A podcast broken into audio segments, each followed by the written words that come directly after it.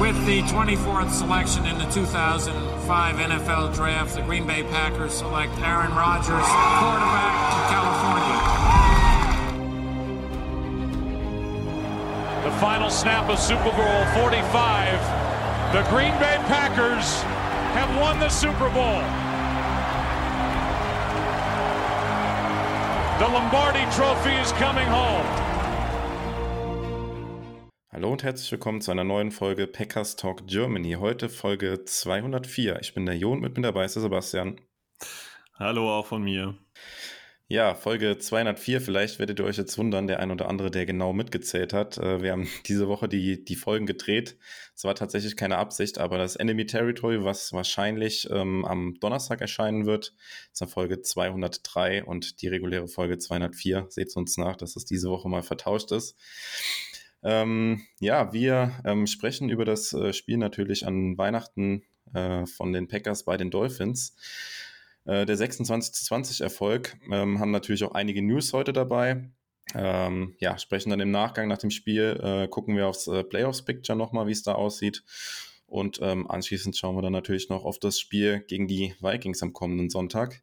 Und ja, ich würde sagen, wir starten mit den News. Ähm, äh, Sebastian, starte du doch einfach mal. Du hast nämlich schon wieder eine Enemy Territory Folge aufgenommen. Was erwartet uns denn da diese Woche?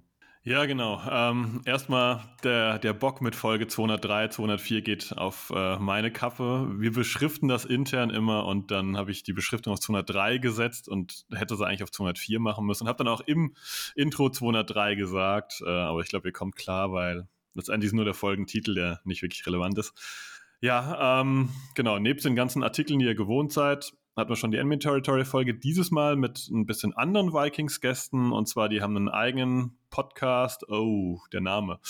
Ähm, Black, äh, Black, Red, Purple and Gold, glaube ich, heißt der. Den findet ihr auf jeden Fall in der Footballerei-App. Ähm, genau, die Jungs sind erst seit der Saison dabei, war total angenehm, schön zu hören, kann man auf jeden Fall reinhören. Und die haben auch noch eine Folge, da ist äh, der andere Sebastian von uns bei denen noch zu Gast gewesen. Die kommt, glaube ich, auch am Donnerstag raus. Also wer sich vor dem Vikings-Matchup vielfältig eindecken will, der wird hier gut mit äh, ja, ja, abgedeckt.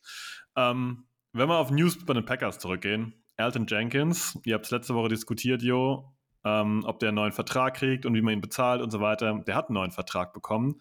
Kannst du uns mal mit den Daten ein bisschen weiterhelfen?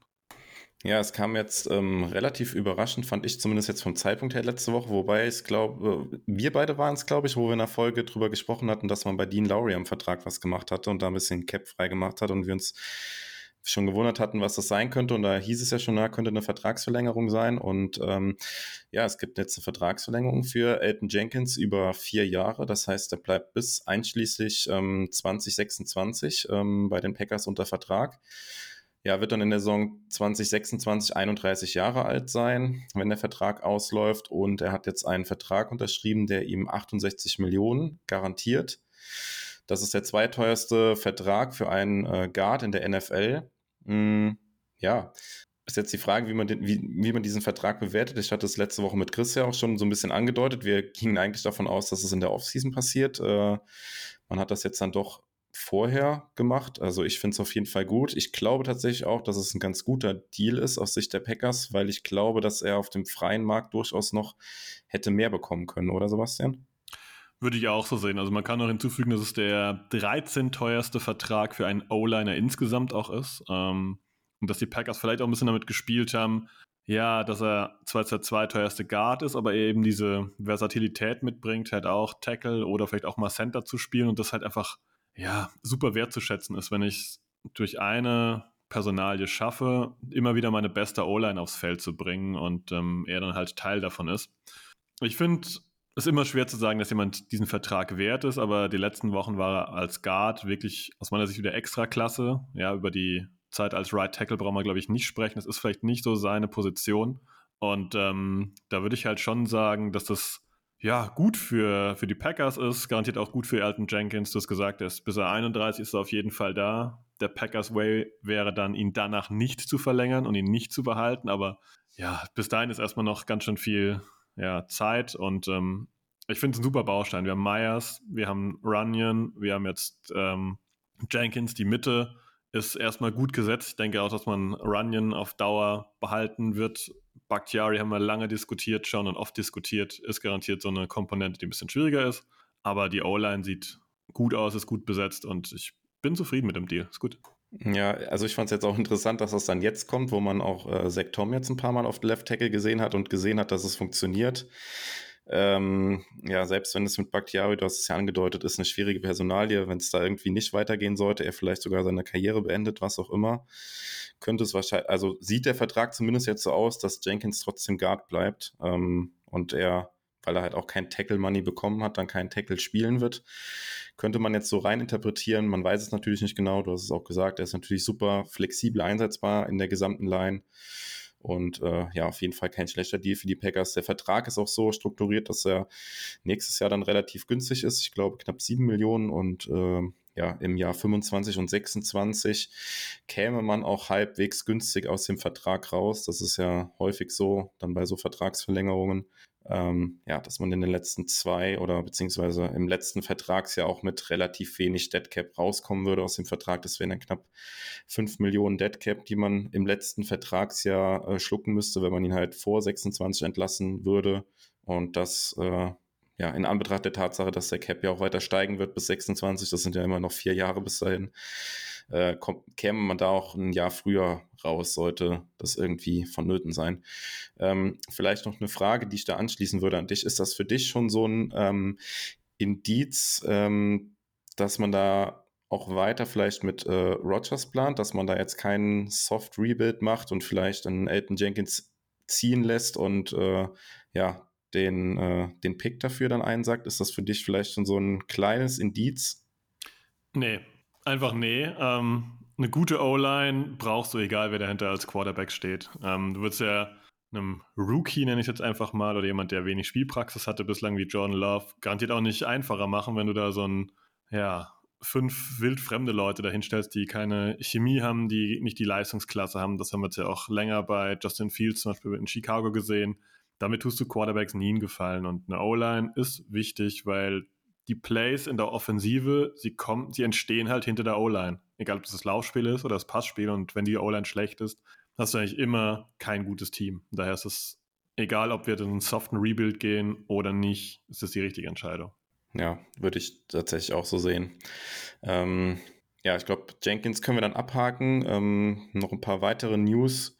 Äh, wir haben natürlich, oder was heißt natürlich, aber leider ein paar Verletzungen aus dem Spiel gegen die Dolphins äh, mitgebracht.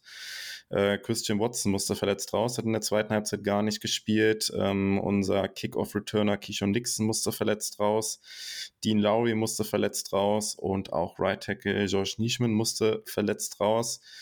Ähm, ja, wir nehmen jetzt am Mittwochnachmittag auf. Es gibt noch nicht so viele Updates dazu. Ähm, das Einzige, was wir jetzt sagen können, ist, dass Dean Lowry schon auf Injured Reserve gegangen ist. Das heißt, ähm, ja, er wird auf jeden Fall länger ausfallen. Man kann auch davon ausgehen, dass er diese Saison dann nicht mehr spielen wird. Also das wäre dann noch allerhöchstens in den Playoffs, dass er nochmal zum Einsatz kommen könnte.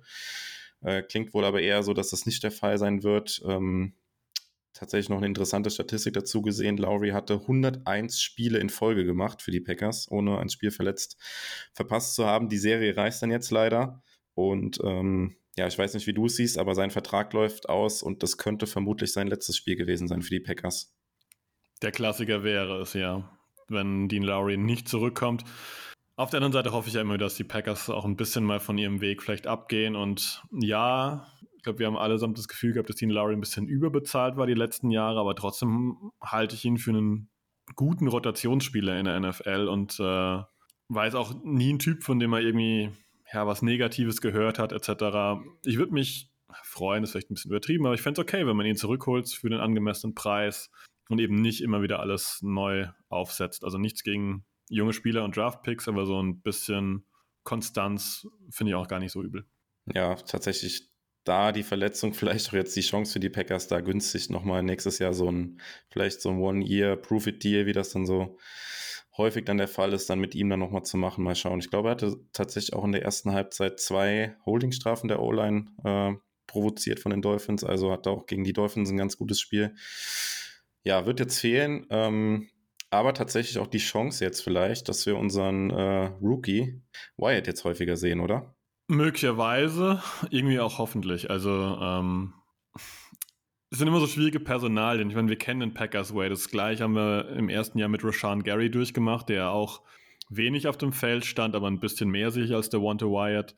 Aber trotzdem natürlich schon die Hoffnung, dass wenn man Pick derart früh investiert, dass du da halt auch irgendwas dafür zeitnah bekommst, was auch immer dieser Begriff Zeit jetzt sagen soll. Aber klar, es wäre an der Zeit jetzt hier, glaube ich, dass man einfach hier auch ein Gefühl dafür bekommt, ist der Wanta Wyatt jemand, der auf Dauer für die Packers halt relevant ist. Und äh, ja, hoffentlich ist es das. Ja, genau. Und ähm, aufgrund der Verletzung haben die Packers dann auch hm, noch einen Spieler verpflichtet kurzfristig. Und zwar hat man sich vom Practice Squad der Seahawks Bo Melton geholt, äh, gelernter Wide Receiver. Sebastian, kannst du was zu mir sagen? Ja, ähm, der wurde spät, glaube Runde 6 oder 7 bei den Seahawks gedraftet, kommt von Rutgers am College, ist sehr, sehr schneller Spieler, ähm, der gerne auch mal tiefer läuft, aber in der NFL aus meiner Sicht deutlich auf den Slot reduziert ist. Das heißt, den, den wenn wir outside kann der eigentlich nicht gewinnen, weil der körperlich zu schwach ist. Das haben wir auf dem Discord schon mal ganz kurz gehabt. Der hat trotzdem einen 9,24er RAS-Score gehabt, also diesen athletischen Score. Aber den muss man immer ins Verhältnis setzen. Der Kerl ist nur 1,80 groß. Wer da jetzt kein, kein Top-RAS abliefert, ist halt nicht in der Kategorie, ist immer schwierig zu sagen, aber nicht in der Kategorie Jalen Waddle, Tyreek Hill und er hat einen guten, richtig guten RAS, aber halt für ganz vorne in dieser Körpergröße, in dieser Körpermasse-Region reicht es nicht. Im Return-Game könnte er vielleicht relevant werden. Das ist natürlich jetzt besonders spannend, da man nicht genau weiß, was mit Keyshawn Nixon los ist. Ähm, Jodo hast ja schon angedeutet, äh, Watson, Nixon und äh, hilf mir, Watson, Nixon und äh, ähm, Nischman. Right Nischman sind allesamt Day-to-Day. -Day. Das muss man sehen. Ähm, wäre er vielleicht eine Variante, um hier das Return-Game ein bisschen aufzufrischen. Auf der anderen Seite, Bo Melton hat bislang keinen einzigen NFL-Snap gesehen bei den Seahawks. Ja, ähm, ja, ist eine nette Ergänzung erstmal. Den Rest muss man sehen. Genau, muss jetzt da die Woche mal äh, abwarten. Wir hoffen natürlich, dass sowohl Watson, Nixon als auch Nischman äh, am Wochenende wieder spielen können. Aber da haben wir leider noch keine Updates zu. Da muss man dann die Injury Reports im Laufe der Woche ähm, ja, beachten und dann respektive am Freitag den Status für das Spiel. Ähm, ja, dann gab es noch eine, eine, weitere News, äh, nicht direkt Packers bezogen, aber es betrifft zumindest einen ehemaligen. Wir könnten noch, den, wir könnten noch die Entlassung von äh, Tipa Galea einwerfen. Ja, genau, ja. Minisache, aber. Genau, dann, dann sag gerne, er war, glaube ich, sowieso nicht im Kader aktuell, ne? Genau, richtig. Der war auf Injury Reserve seit dem Giants-Spiel und ähm, sowas klingt meist danach, dass das irgendwie Season-Ending ist. Ähm, man hat ihn jetzt erstmal freigegeben. Ja, ist jetzt keine, kein, er war immer so ein End-of-Roster-Player, weil man die Frage schafft, es überhaupt in einen aktiven Kader. Ja, im Moment ist er erstmal entlassen, Rest wird man sehen. Genau, und da, äh, was ich ansprechen wollte, ähm, die Broncos haben ihren Head Coach und unseren ehemaligen Offensive Coordinator äh, Nathaniel Hackett entlassen in der Saison. Ähm, relativ ungewöhnlich, aber nach einem absolut katastrophalen Spiel gegen die Rams, die ja bei weitem auch nicht zu den, zu den Besten äh, in dieser Saison gehören, zu den besten Teams. Ähm, ja, hat sich so ein bisschen angedeutet, die Broncos weit hinter den Erwartungen zurückgeblieben und ähm, ja, auch mit den ja, mit der strugglenden Packers Offense ähm, wurden natürlich direkt die Stimmen laut, dass man ja Hackett jetzt zurückholen könnte und man das äh, ja, Dreigestirn dann mit äh, Lafleur, Hackett und Rogers wieder zusammen hätte. Wie, wie würdest du das bewerten, Sebastian? Super schwierig. In der Saison schließe ich es aus. Also jetzt gerade zu diesem jetzigen Zeitpunkt, wir reden jetzt ja von Woche 17. Das ist, also möglich ist immer alles, aber es ist, also aus meiner Sicht ist es nicht realistisch.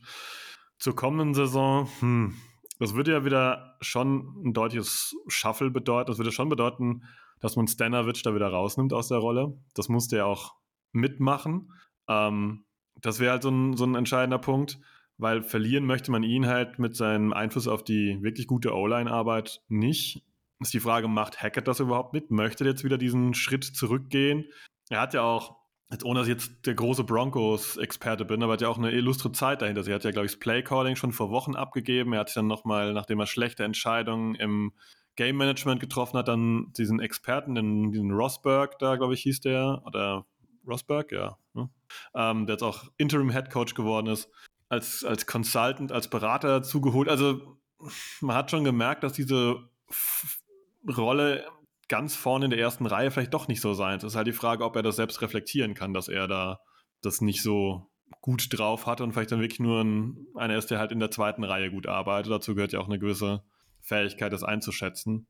Daher, ich würde es für die Offseason nicht ausschließen, aber wenn ich ehrlich bin, ich zweifle daran, dass Hackett das will und ich zweifle daran, dass das einfach so gehen würde nach dem Motto Hackett rein und Stanovic aber wieder einen Posten nach unten gefühlt.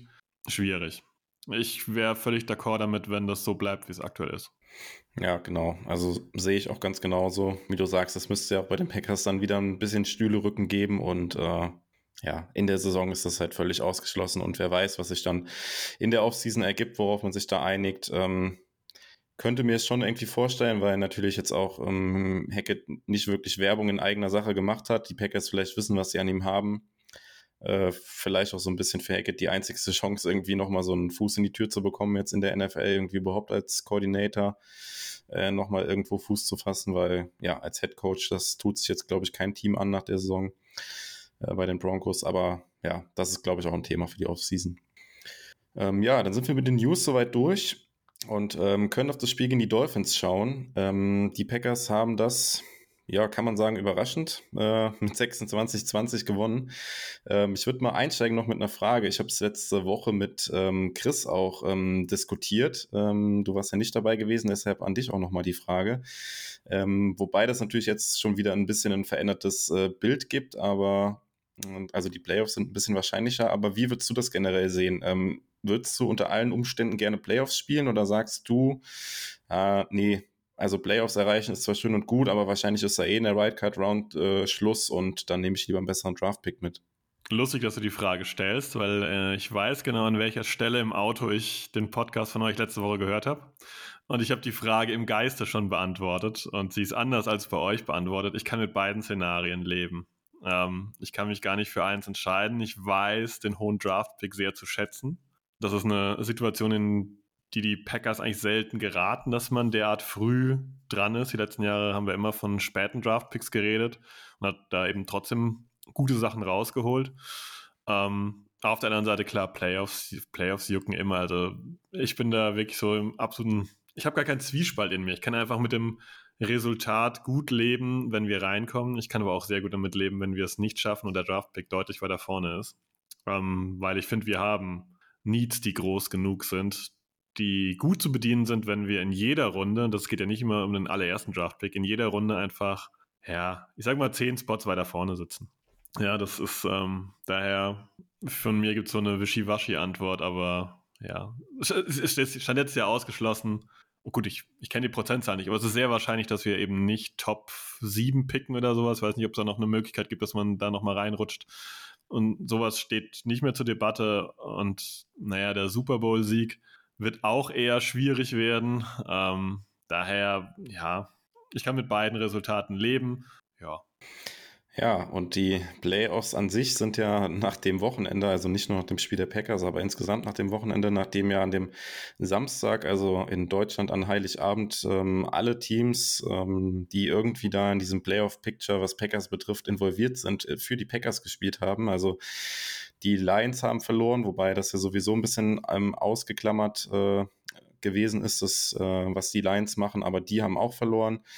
Äh, die Vikings haben gegen die Giants gewonnen, ähm, die Commanders haben bei den 49ers verloren und äh, die Chiefs haben die Seahawks besiegt. Also ist alles in Packers Richtung gelaufen und äh, der Ball lag dann tatsächlich so ein bisschen auf dem Elfmeterpunkt äh, für, das, für das Spiel der Packers in Miami. Und die Packers haben das verwertet. Ähm, Beziehungsweise ähm, Tour hat verwandelt. ja, da genau müssen wir auch noch drüber diskutieren, wie viel äh, ja, Anteil hatten jetzt, hat jetzt die, haben jetzt die Packers selber an dem Sieg oder wie viel war das, äh, das Unvermögen der Dolphins Offense in der zweiten Halbzeit, aber da äh, kommen wir gleich im Laufe der Diskussion noch drauf. Ähm, ja, es gibt so unfassbar viele Punkte, worüber man hier reden kann. Ähm, vielleicht auch nochmal eine kleine Frage zum Einstieg, bevor wir dann ein bisschen näher auf die Offense eingehen. Ähm, es stand ja in der ersten Halbzeit 10 zu 20 für die, äh, für die Dolphins oder 10 zu 20 aus Packers Sicht und die Dolphins hatten da nochmal den Ball, ich glaube, es ist knapp zwei Minuten vor, vor der Halbzeit oder sowas. Ähm, hättest du zu dem Zeitpunkt, äh, ja, irgendeinen Cent noch auf die Packers gewettet? Ja, hätte ich, weil die Packers in der zweiten Halbzeit Beginn den Ball bekommen haben. Das, das habe ich immer im Kopf ein bisschen mit einberechnet. Für mich war es dann, auch wenn es jetzt immer sehr, sehr weit vorgegriffen klingt, für mich war der Spielstand eben halt nicht 20 zu 10, sondern war für mich geistig 20 zu 17. Und daher habe ich es immer realistisch eingeschätzt. Hätten die Packers zu Beginn der zweiten Halbzeit nicht den Ball bekommen, weiß ich nicht. Das wäre schwieriger gewesen, einfach weil hätten die Dolphins halt einfach nochmal deutlicher wegziehen können. Theoretisch. Und das war für mich immer so der Kicker, dass äh, das da möglich ist, dass die Packers da halt zügig ein bisschen nachlegen. Ja, aber wie du gesagt hast, es, das Spiel gibt an Diskussionsgrundlagen ultra viel her. Ich glaube, wir müssen schauen, dass wir heute hier äh, nicht eine 24-Stunden-Folge draus machen, wenn wir es im Detail zerpicken würden. Ähm, ja. Ähm, ja, ich bleibe noch mal kurz bei dem Spielstand, weil, ähm, also mir geht es tatsächlich auch immer so, ich rechne das dann auch immer so und überlege dann, ja, wer kriegt in der zweiten Halbzeit den Ball? Okay, wenn man da äh, scoret, äh, potenziell einen Touchdown am besten, diese sieben Punkte, irgendwie rechnet man die immer schon mit ein, ne? aber das ist, äh, ja, so kann ich nachvollziehen. Aber auch wenn mir zu dem Zeitpunkt jemand gesagt hätte, dass äh, 16 Punkte oder dass die Packers noch 16 Punkte machen würden, ab dem Zeitpunkt, also, also als sie 10 Punkte hatten, hätte ich niemals geglaubt, dass man das Spiel damit gewinnen kann, muss ich ehrlicherweise sagen. Also es sah ja in der ersten Halbzeit sehr high-scoring aus und äh, ja, wo es dann in der zweiten Halbzeit nicht? Das lag aber mehr an den, an den Dolphins als an den Packers. Ähm, ja, aber der Reihe nach. Ich würde sagen, wir fangen mal mit der Packers Offense an, äh, wie immer hier. Ähm, Sebastian, wer war denn für dich ein Spieler, über den man hier oder den man nochmal hier positiv erwähnen könnte, der so ein bisschen rausgestochen ist? Ich entscheide mich für Mercedes Lewis. Äh, wir haben oft gesagt, dass auch, ich glaube, das habe ich nicht vor zwei Wochen gerade gesagt oder drei Wochen im Podcast, dass ähm, er dieses Jahr auch sehr, sehr wenige Bälle fängt, dass der auch deutlich limitiert ist in seinen Receiving Skills diese ja, Saison. Du, du hattest mich gefragt, ich musste, mich musste schätzen, wie viele Bälle er gefangen hat und sowas. Ich erinnere ja. mich, es waren irgendwie fünf oder sowas zu dem ja, Zeitpunkt. Genau, ja, genau, vier oder fünf nur.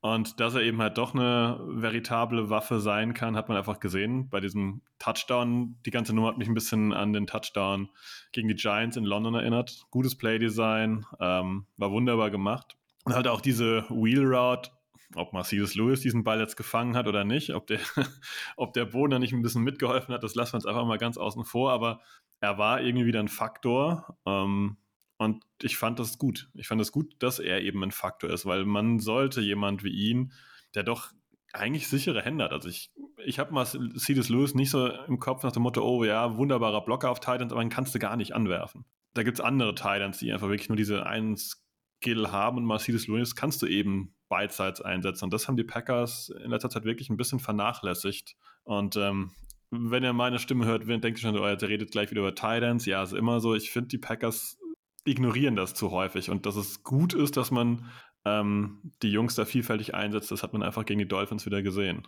Und das, äh, ja, daher Mercedes Lewis gehört diese Woche auf jeden Fall ein Lob und damit irgendwie auch ein bisschen dem Play-Calling, auch wenn man diese Wheel Route jetzt wahrscheinlich eher unter Zufall äh, verbucht. Ähm, aber das Play-Call für den Touchdown war sauber. Richtig gut und sauber.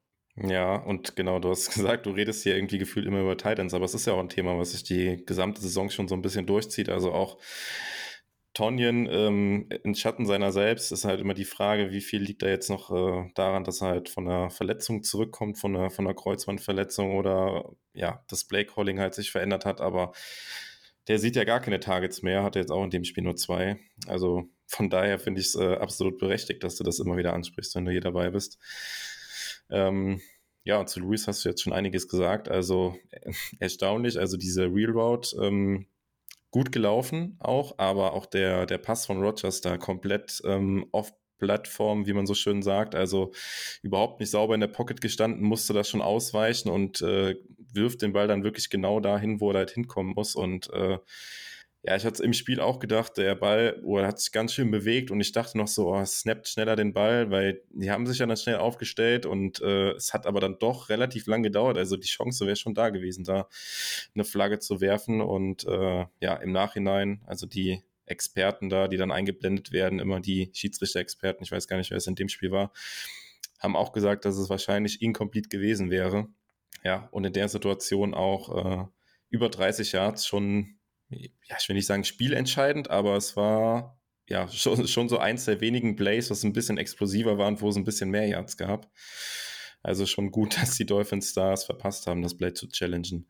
Hm, ja, wir haben eben im äh, Vorfeld äh, schon drüber diskutiert, wen wir als Spieler des Spiels in der Offense nennen können und äh, sind dann bei Luis auch hängen geblieben und tatsächlich haben wir uns beide schwer getan, überhaupt jemanden zu, zu finden. Also das sagt halt auch schon ein bisschen was über das Spiel aus, finde ich, wenn ja, wenn man 26 Punkte macht und bei einem Team, was äh, aktuell in den Playoffs ist in der AFC, ähm, wenn man da irgendwie Schwierigkeiten hat, Spieler rauszupicken, die überzeugt haben in der Offense. Ähm, ja, wir hatten dann beide zwei Namen im Kopf. Einer war Luis gewesen und der andere ist ähm, ja Zach Tom, der äh, wieder für den verletzten äh, Bakhtiari auf Left Tackle eingesprungen ist und äh, wieder ein richtig gutes Spiel gemacht hat. Ähm, ja, bei Bakhtiari gibt es noch kein wirkliches Update. Rogers hat gestern in der Pat McAfee Show gesagt, dass er davon ausgeht, dass er diese Woche wieder trainieren wird nach seiner äh, Blinddarm-Operation vor jetzt knapp zweieinhalb Wochen.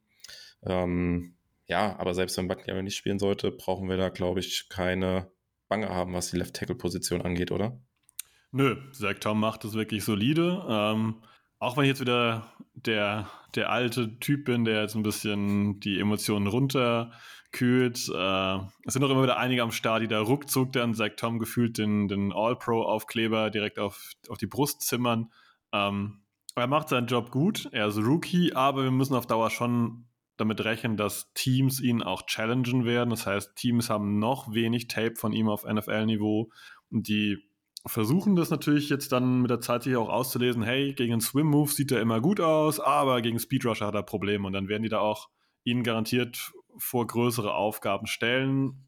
Sowas wird irgendwann kommen. Die Frage ist bei, bei Rookies immer, brauchen wir nur Richtung Donald Savage gucken, wie spielen so die, die Leute nach zwei, drei, vier Jahren? Da trennt sich dann so nochmal die Spreu vom Weizen, wenn die, wenn genug Tape da ist, wenn die Gegenspieler wissen, hey, auf das reagiert er immer relativ gut, auf das reagiert er immer relativ schlecht.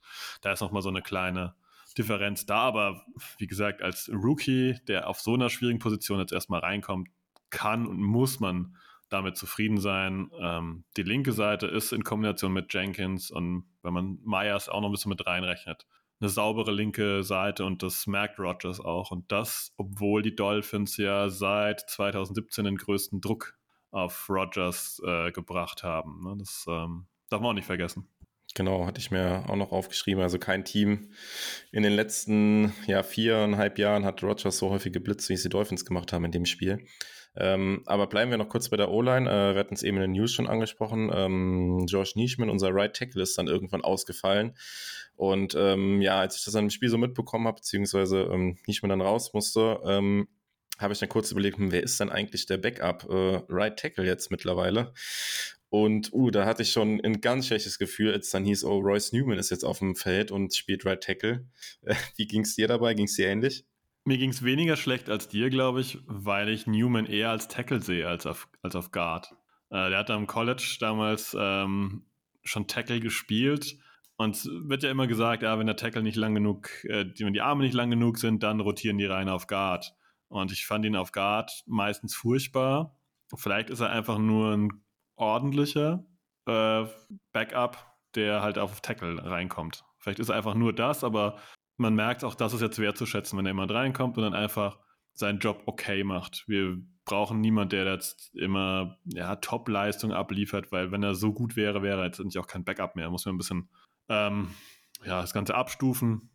Ich fand das völlig okay, was er da gemacht hat. Er hat wenig zugelassen. Ähm, es war weniger chaotisch, fand ich, einfach als das, was er auf Guard gemacht hat. Auf Guard hatte ich immer das Gefühl, er ist so ein bisschen äh, verloren im Raum und auf Tackle hat er so mehr seine Base, wo er hin muss, was er machen muss. Und ja, aber ich kann es verstehen. Ich habe auch erstmal geguckt, wer zum Henker ist denn eigentlich die 70? wer war das nochmal? Und dann, ah ja, klar, Newman. Und genau. Ja, genau. Also ein bisschen Abbitte muss ich auch leisten. Also der äh, hat es deutlich besser gemacht, als ich äh, gedacht hätte. Mm, ja, PFF hat ihm nur mit einem Hurry gezählt. Äh, ja, wir haben es gerade angesprochen, die Dolphins unglaublich viel geblitzt. Äh, in 26 Dropbacks von äh, Rogers wurde äh, oder haben die Dolphins geblitzt. Also relativ häufig und das ist natürlich dann auch nicht einfach, das dann zu handeln an der Line, wenn du dann äh, ja auf einer Position reinkommst, die ähm, du in der Saison bisher noch nicht gespielt hast. Bin mir jetzt gerade gar nicht sicher, ob er nicht auch schon auf Right Tackle ausprobiert wurde. Ähm, beziehungsweise er ja auch die letzten Spiele überhaupt keine Spielpraxis hatte und äh, seit Mitte der Saison ja dann rausrotiert ist, nachdem äh, Jenkins und Bakhtiari wieder fit waren. Und das ist angedeutet, auf Guard war ja, eigentlich eine Vollkatastrophe die ganze Zeit jetzt gewesen. Und äh, wir haben es immer wieder gesagt, das äh, schwächste Glied in der Kette in der O-Line und dann zu Recht äh, dann noch irgendwann ausgetauscht worden, aber auf Right Tackle hat er das jetzt tatsächlich ganz gut gemacht. Und äh, ja, ich glaube allgemein zur O-Line können wir sagen, ähm, es war keine leichte Aufgabe, aber dafür haben sie es richtig gut gemacht, oder? Unerwartet gut, fand ich, unerwartet gut. Ähm, man hat ja vorher gedacht, okay, da kommt Christian Wilkins und da kommt Bradley Sharp äh, nur die, also die klassischen Pass-Rusher jetzt ohne die ganzen zusätzlichen Blitzes und hat schon gedacht, okay, das kann super unangenehm werden, aber ich, die O-Line fand ich total stabil. Ähm, es bleibt dabei, wir wiederholen uns da im Podcast regelmäßig, aber die Packers O-Line ist immer, eigentlich immer well coached und eigentlich immer auf, auf einem guten Standard und ähm, von diesem Glück äh, würden andere Franchises auch gerne mal zehren. Absolut, ja. Ähm, ja, würde ich sagen, machen wir mit den Leuten hinter der O-Line weiter. Ich würde sagen, wir starten nochmal bei Rogers. Ähm, auch wieder ein, also wie ich finde, durchwachsenes Spiel, beziehungsweise eigentlich sogar eher ein Spiel auf der schlechten Seite von ihm, oder? Wie würdest du es insgesamt bewerten? Ja, ich würde es ein bisschen als unruhig bewerten. Also ich, ich fand, dass er teilweise ähm, mal wieder ein bisschen off war. Es war, also soll jetzt gar nicht negativ klingen. Das Spiel war völlig okay von ihm, aber klar, man ist manchmal von Rogers ein bisschen mehr gewohnt. Äh, der eine tiefe Ball zum Beispiel, der hätte durchaus kommen können. Da war ja um drei, vier, fünf Yards deutlich überworfen. Ähm, solche Sachen. Da merkt man immer noch, dass so ein, es manchmal ein bisschen unrund wirkt. Ich fand auch, dass er bei dem einen, ich glaube, Sack war es am Ende, hat er auch jemand in der Mitte übersehen. Ich glaube, Cobb war, dass der relativ lange frei war. War, es ein Sack oder war es ein Throwaway? Ich weiß nicht mehr genau.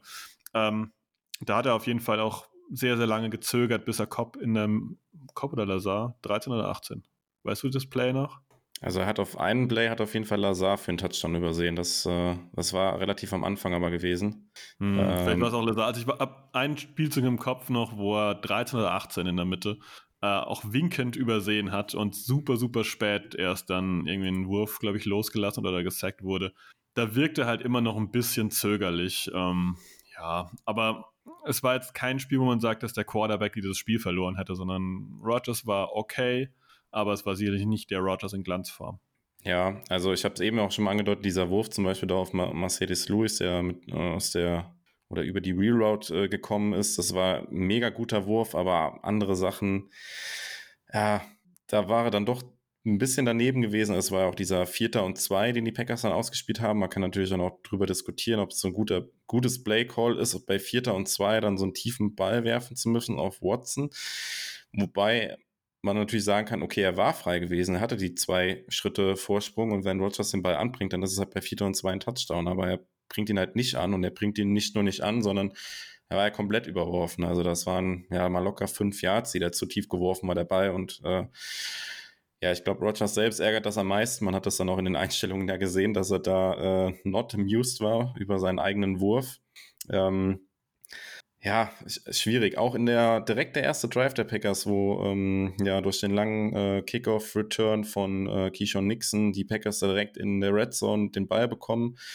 Im ersten Play irgendwie über Jones ein Laufspiel und äh, beim zweiten Play bist du dann Zweiter und Goal an der 5-Yard-Line und äh, Rogers hat der Lazar für den Touchdown eigentlich offen, sieht ihn einfach nicht und äh, ja, das Play ist auch so designt, dass die Pass-Rusher auf ihn zukommen und äh, ja, er versucht dann auszuweichen, statt entweder, wenn er halt Lazar nicht sieht und keiner ist offen, dann werft er den Ball weg, aber lass sich da nicht sacken. Da haben die Packers dann über 10 Yards verloren oder sowas, mussten halt dann mit dem Field Goal aus dem Drive rausgehen, was halt dann meiner Meinung nach auf Rogers ging und auch bei einem, ja, bei diesem Pass in die Endzone, wo, ähm, ja, Watson den Ball so ein bisschen in den Rücken bekommt, wo man eigentlich erwarten konnte, dass auch so eine Flagge kommt.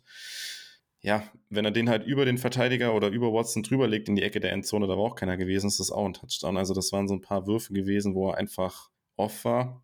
Andererseits, wir haben es eben angesprochen, das gegen den Blitz. Chris und ich hatten es letzte Woche auch in der Vorschau, dass wir da erwarten, dass Rogers ein gutes Spiel macht. Da war halt richtig gut gewesen. Ja, also da gibt es wenig dazu zu sagen. Ja, es ist bei ihm immer diese es zieht sich halt durch, wie so ein roter Faden durch die ganze Saison, dass es immer wieder so Glanzlichter gibt und dann wieder ein paar Sachen, wo man merkt, irgendwie da, da fehlen fünf Yards oder da ist nur zu spät gewesen oder, oder.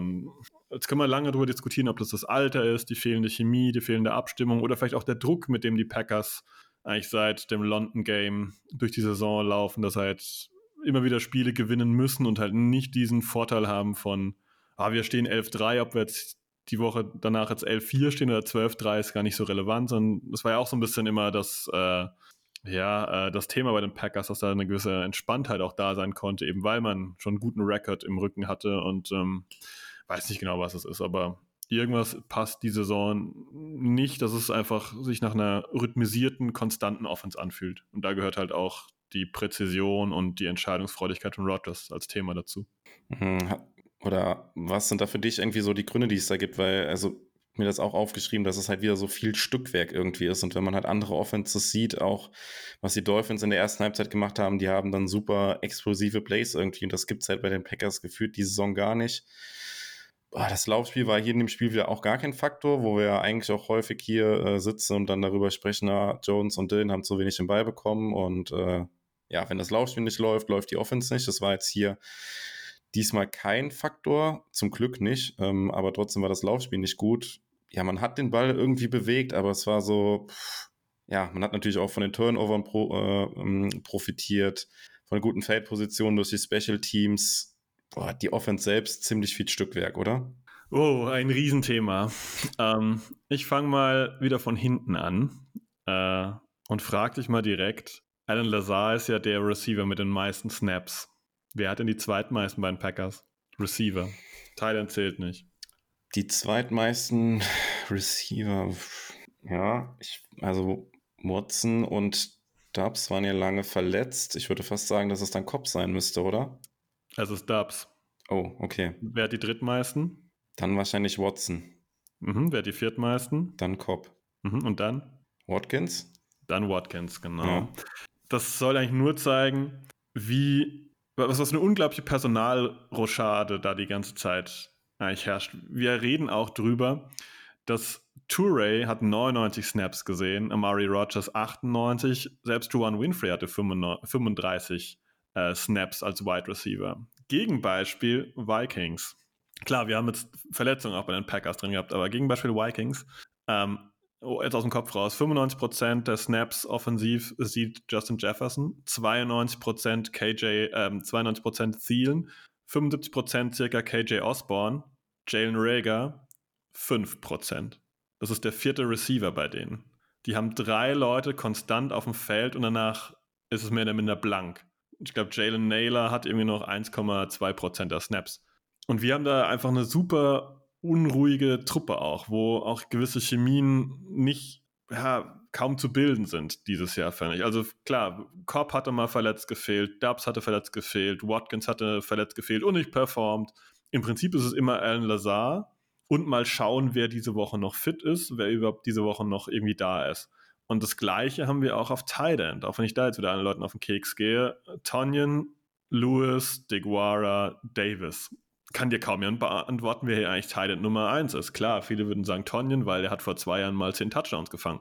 Naja, ähm, die Bilanzen sagen immer ein bisschen was anderes. Ne? Also es ist, es ist, und ich finde diese, diese sehr unklare Personalmischung, das merkst du so ein bisschen, dass da einfach diese Grundchemie nicht da ist. Hey, ich bin der Outside Receiver auf der Seite, du bist der, der da drüben, ich bin der Slot Receiver und wir drei sind immer so ein bisschen da und der Typ da drüben, der wird ein bisschen reingemixt und es ist jede Woche so ein bisschen so ein ein Puzzle, das neu ausgelegt wird, was irgendwie neu zusammenpassen muss. Und das hat man natürlich jetzt auch, wenn man das mal weiter ähm, spinnt, in der O-Line. Bakhtiari ja, Bakhtiari nein, Jenkins ja, Jenkins nein. Jenkins Right Tackle oder Jenkins Left Guard? Auch da, die O-Line hat ja funktioniert, aber auch da waren immer wieder wöchentliche Wackelfaktoren. Ja, wer spielt jetzt eigentlich? Wer spielt wo? Das Einzige, wo wir das nicht haben, ist im Backfield. Jones und Dillon, das funktioniert und natürlich Rogers selbst. Aber sonst ist das super, super unklar. Und jetzt kommt ein Punkt, der wird vielleicht nicht allen gefallen. Play Call. Ich finde, dass LeFleur weniger kreativ dieses Jahr das Play Call macht. Wir haben, ich weiß nicht, wir haben nach dem Giants-Spiel haben wir hier gesessen und gesagt, was für ein geiles Play Call war das, dieser Touchdown auf Mercedes Lewis da in London. Und das kann LaFleur. Das kann der immer wieder. Und dann siehst du aber auch wieder so Zeugs, du denkst so, das, das ist jetzt nicht sein Ernst irgendwie. Das wird es einfach wirklich andeuten, dass wir mit AJ Dillon durch die Mitte laufen und wir tun es einfach.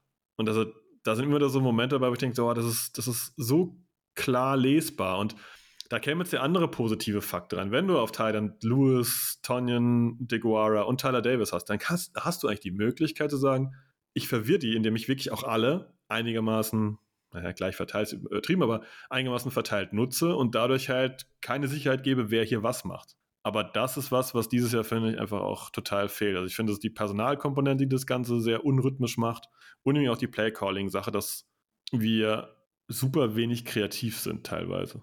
Nicht immer, aber teilweise ist das schon sehr, sehr klar. Und das verleitet, glaube ich, Rogers immer wieder dann mal zu sagen, okay, da vorne ist tief, tiefe Bombe, ab geht's. Hm, weil ich es eben schon angesprochen habe und weil wir gleich auch noch eine andere Situation äh, oder weil ich die gerne ansprechen würde bezüglich Playcalling und das jetzt gerade passt. Diese ähm, Situation, die ich eben geschrieben habe bei Vierter und Zwei, den die Packers dann ausgespielt haben und äh, Rogers Watson überwirft, kannst du damit leben, dass man diesen Vierten und Zwei dann in der Hälfte der Dolphins äh, so ausspielt, wie man ihn ausgespielt hat? Also ich glaube, du bist auch derjenige, der sagt, ja, lieber ausspielen und auf, das, auf den Touchdown gehen, aber muss man ihn dann so ausspielen? Ich fand es okay, dass man ihn ausgespielt hat, weil, weil er frei war. Der Ball war überworfen. Es war jetzt kein, kein mieses Play-Callings. Es war jetzt nichts in Coverage geworfen oder blind irgendwo reingedonnert, sondern der Spieler war frei. Der Ball war überworfen. Und damit hat sich das für mich. Ähm, aber ich glaube, wir kommen später eh noch zu lustigen Entscheidungen bei Vierter und irgendwas.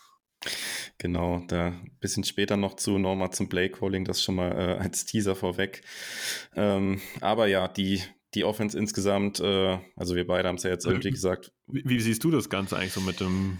Ich finde das unglaublich schwierig zu beantworten und das äh, mit den Snap-Zahlen, was du jetzt eingeworfen hast, fand ich ganz interessant. Wie gesagt, ich hatte das jetzt äh, so nicht im Kopf und äh, ja, wie du sagst. Also ich habe auch nachgeguckt, ne? ich wusste es nicht auswendig. Ja, und ja. Vikings bin ich vorbereitet gewesen wegen ähm, Enemy Territory und ich war geschockt, dass da wirklich die drei Stück immer auf dem Feld stehen, sonst steht da kein Mensch.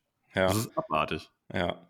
Ja, es ist natürlich auch ein bisschen Scheme-abhängig, immer so ein bisschen. Denn die Vikings machen dann viel mit äh, drei Right Receivers. Bei den Packers ist ja dann häufiger auch mal äh, irgendwie zwei Running Backs mit auf dem Feld, Dylan und Jones und sowas. Das schon, aber die einzigste Konstante, du hast es so angedeutet, so ein bisschen, ist ja Alan Lazar und auch der hat so, ja, up and down und der ist halt einfach kein Right Receiver Nummer eins. Ich glaube, das haben wir jetzt in der Saison gesehen. Ähm, ja, auch mit einem richtig unnötigen Drop wieder bei Dritter und ich weiß es gar nicht mehr, was es war, Dritter und Sieben oder irgendwie sowas gewesen.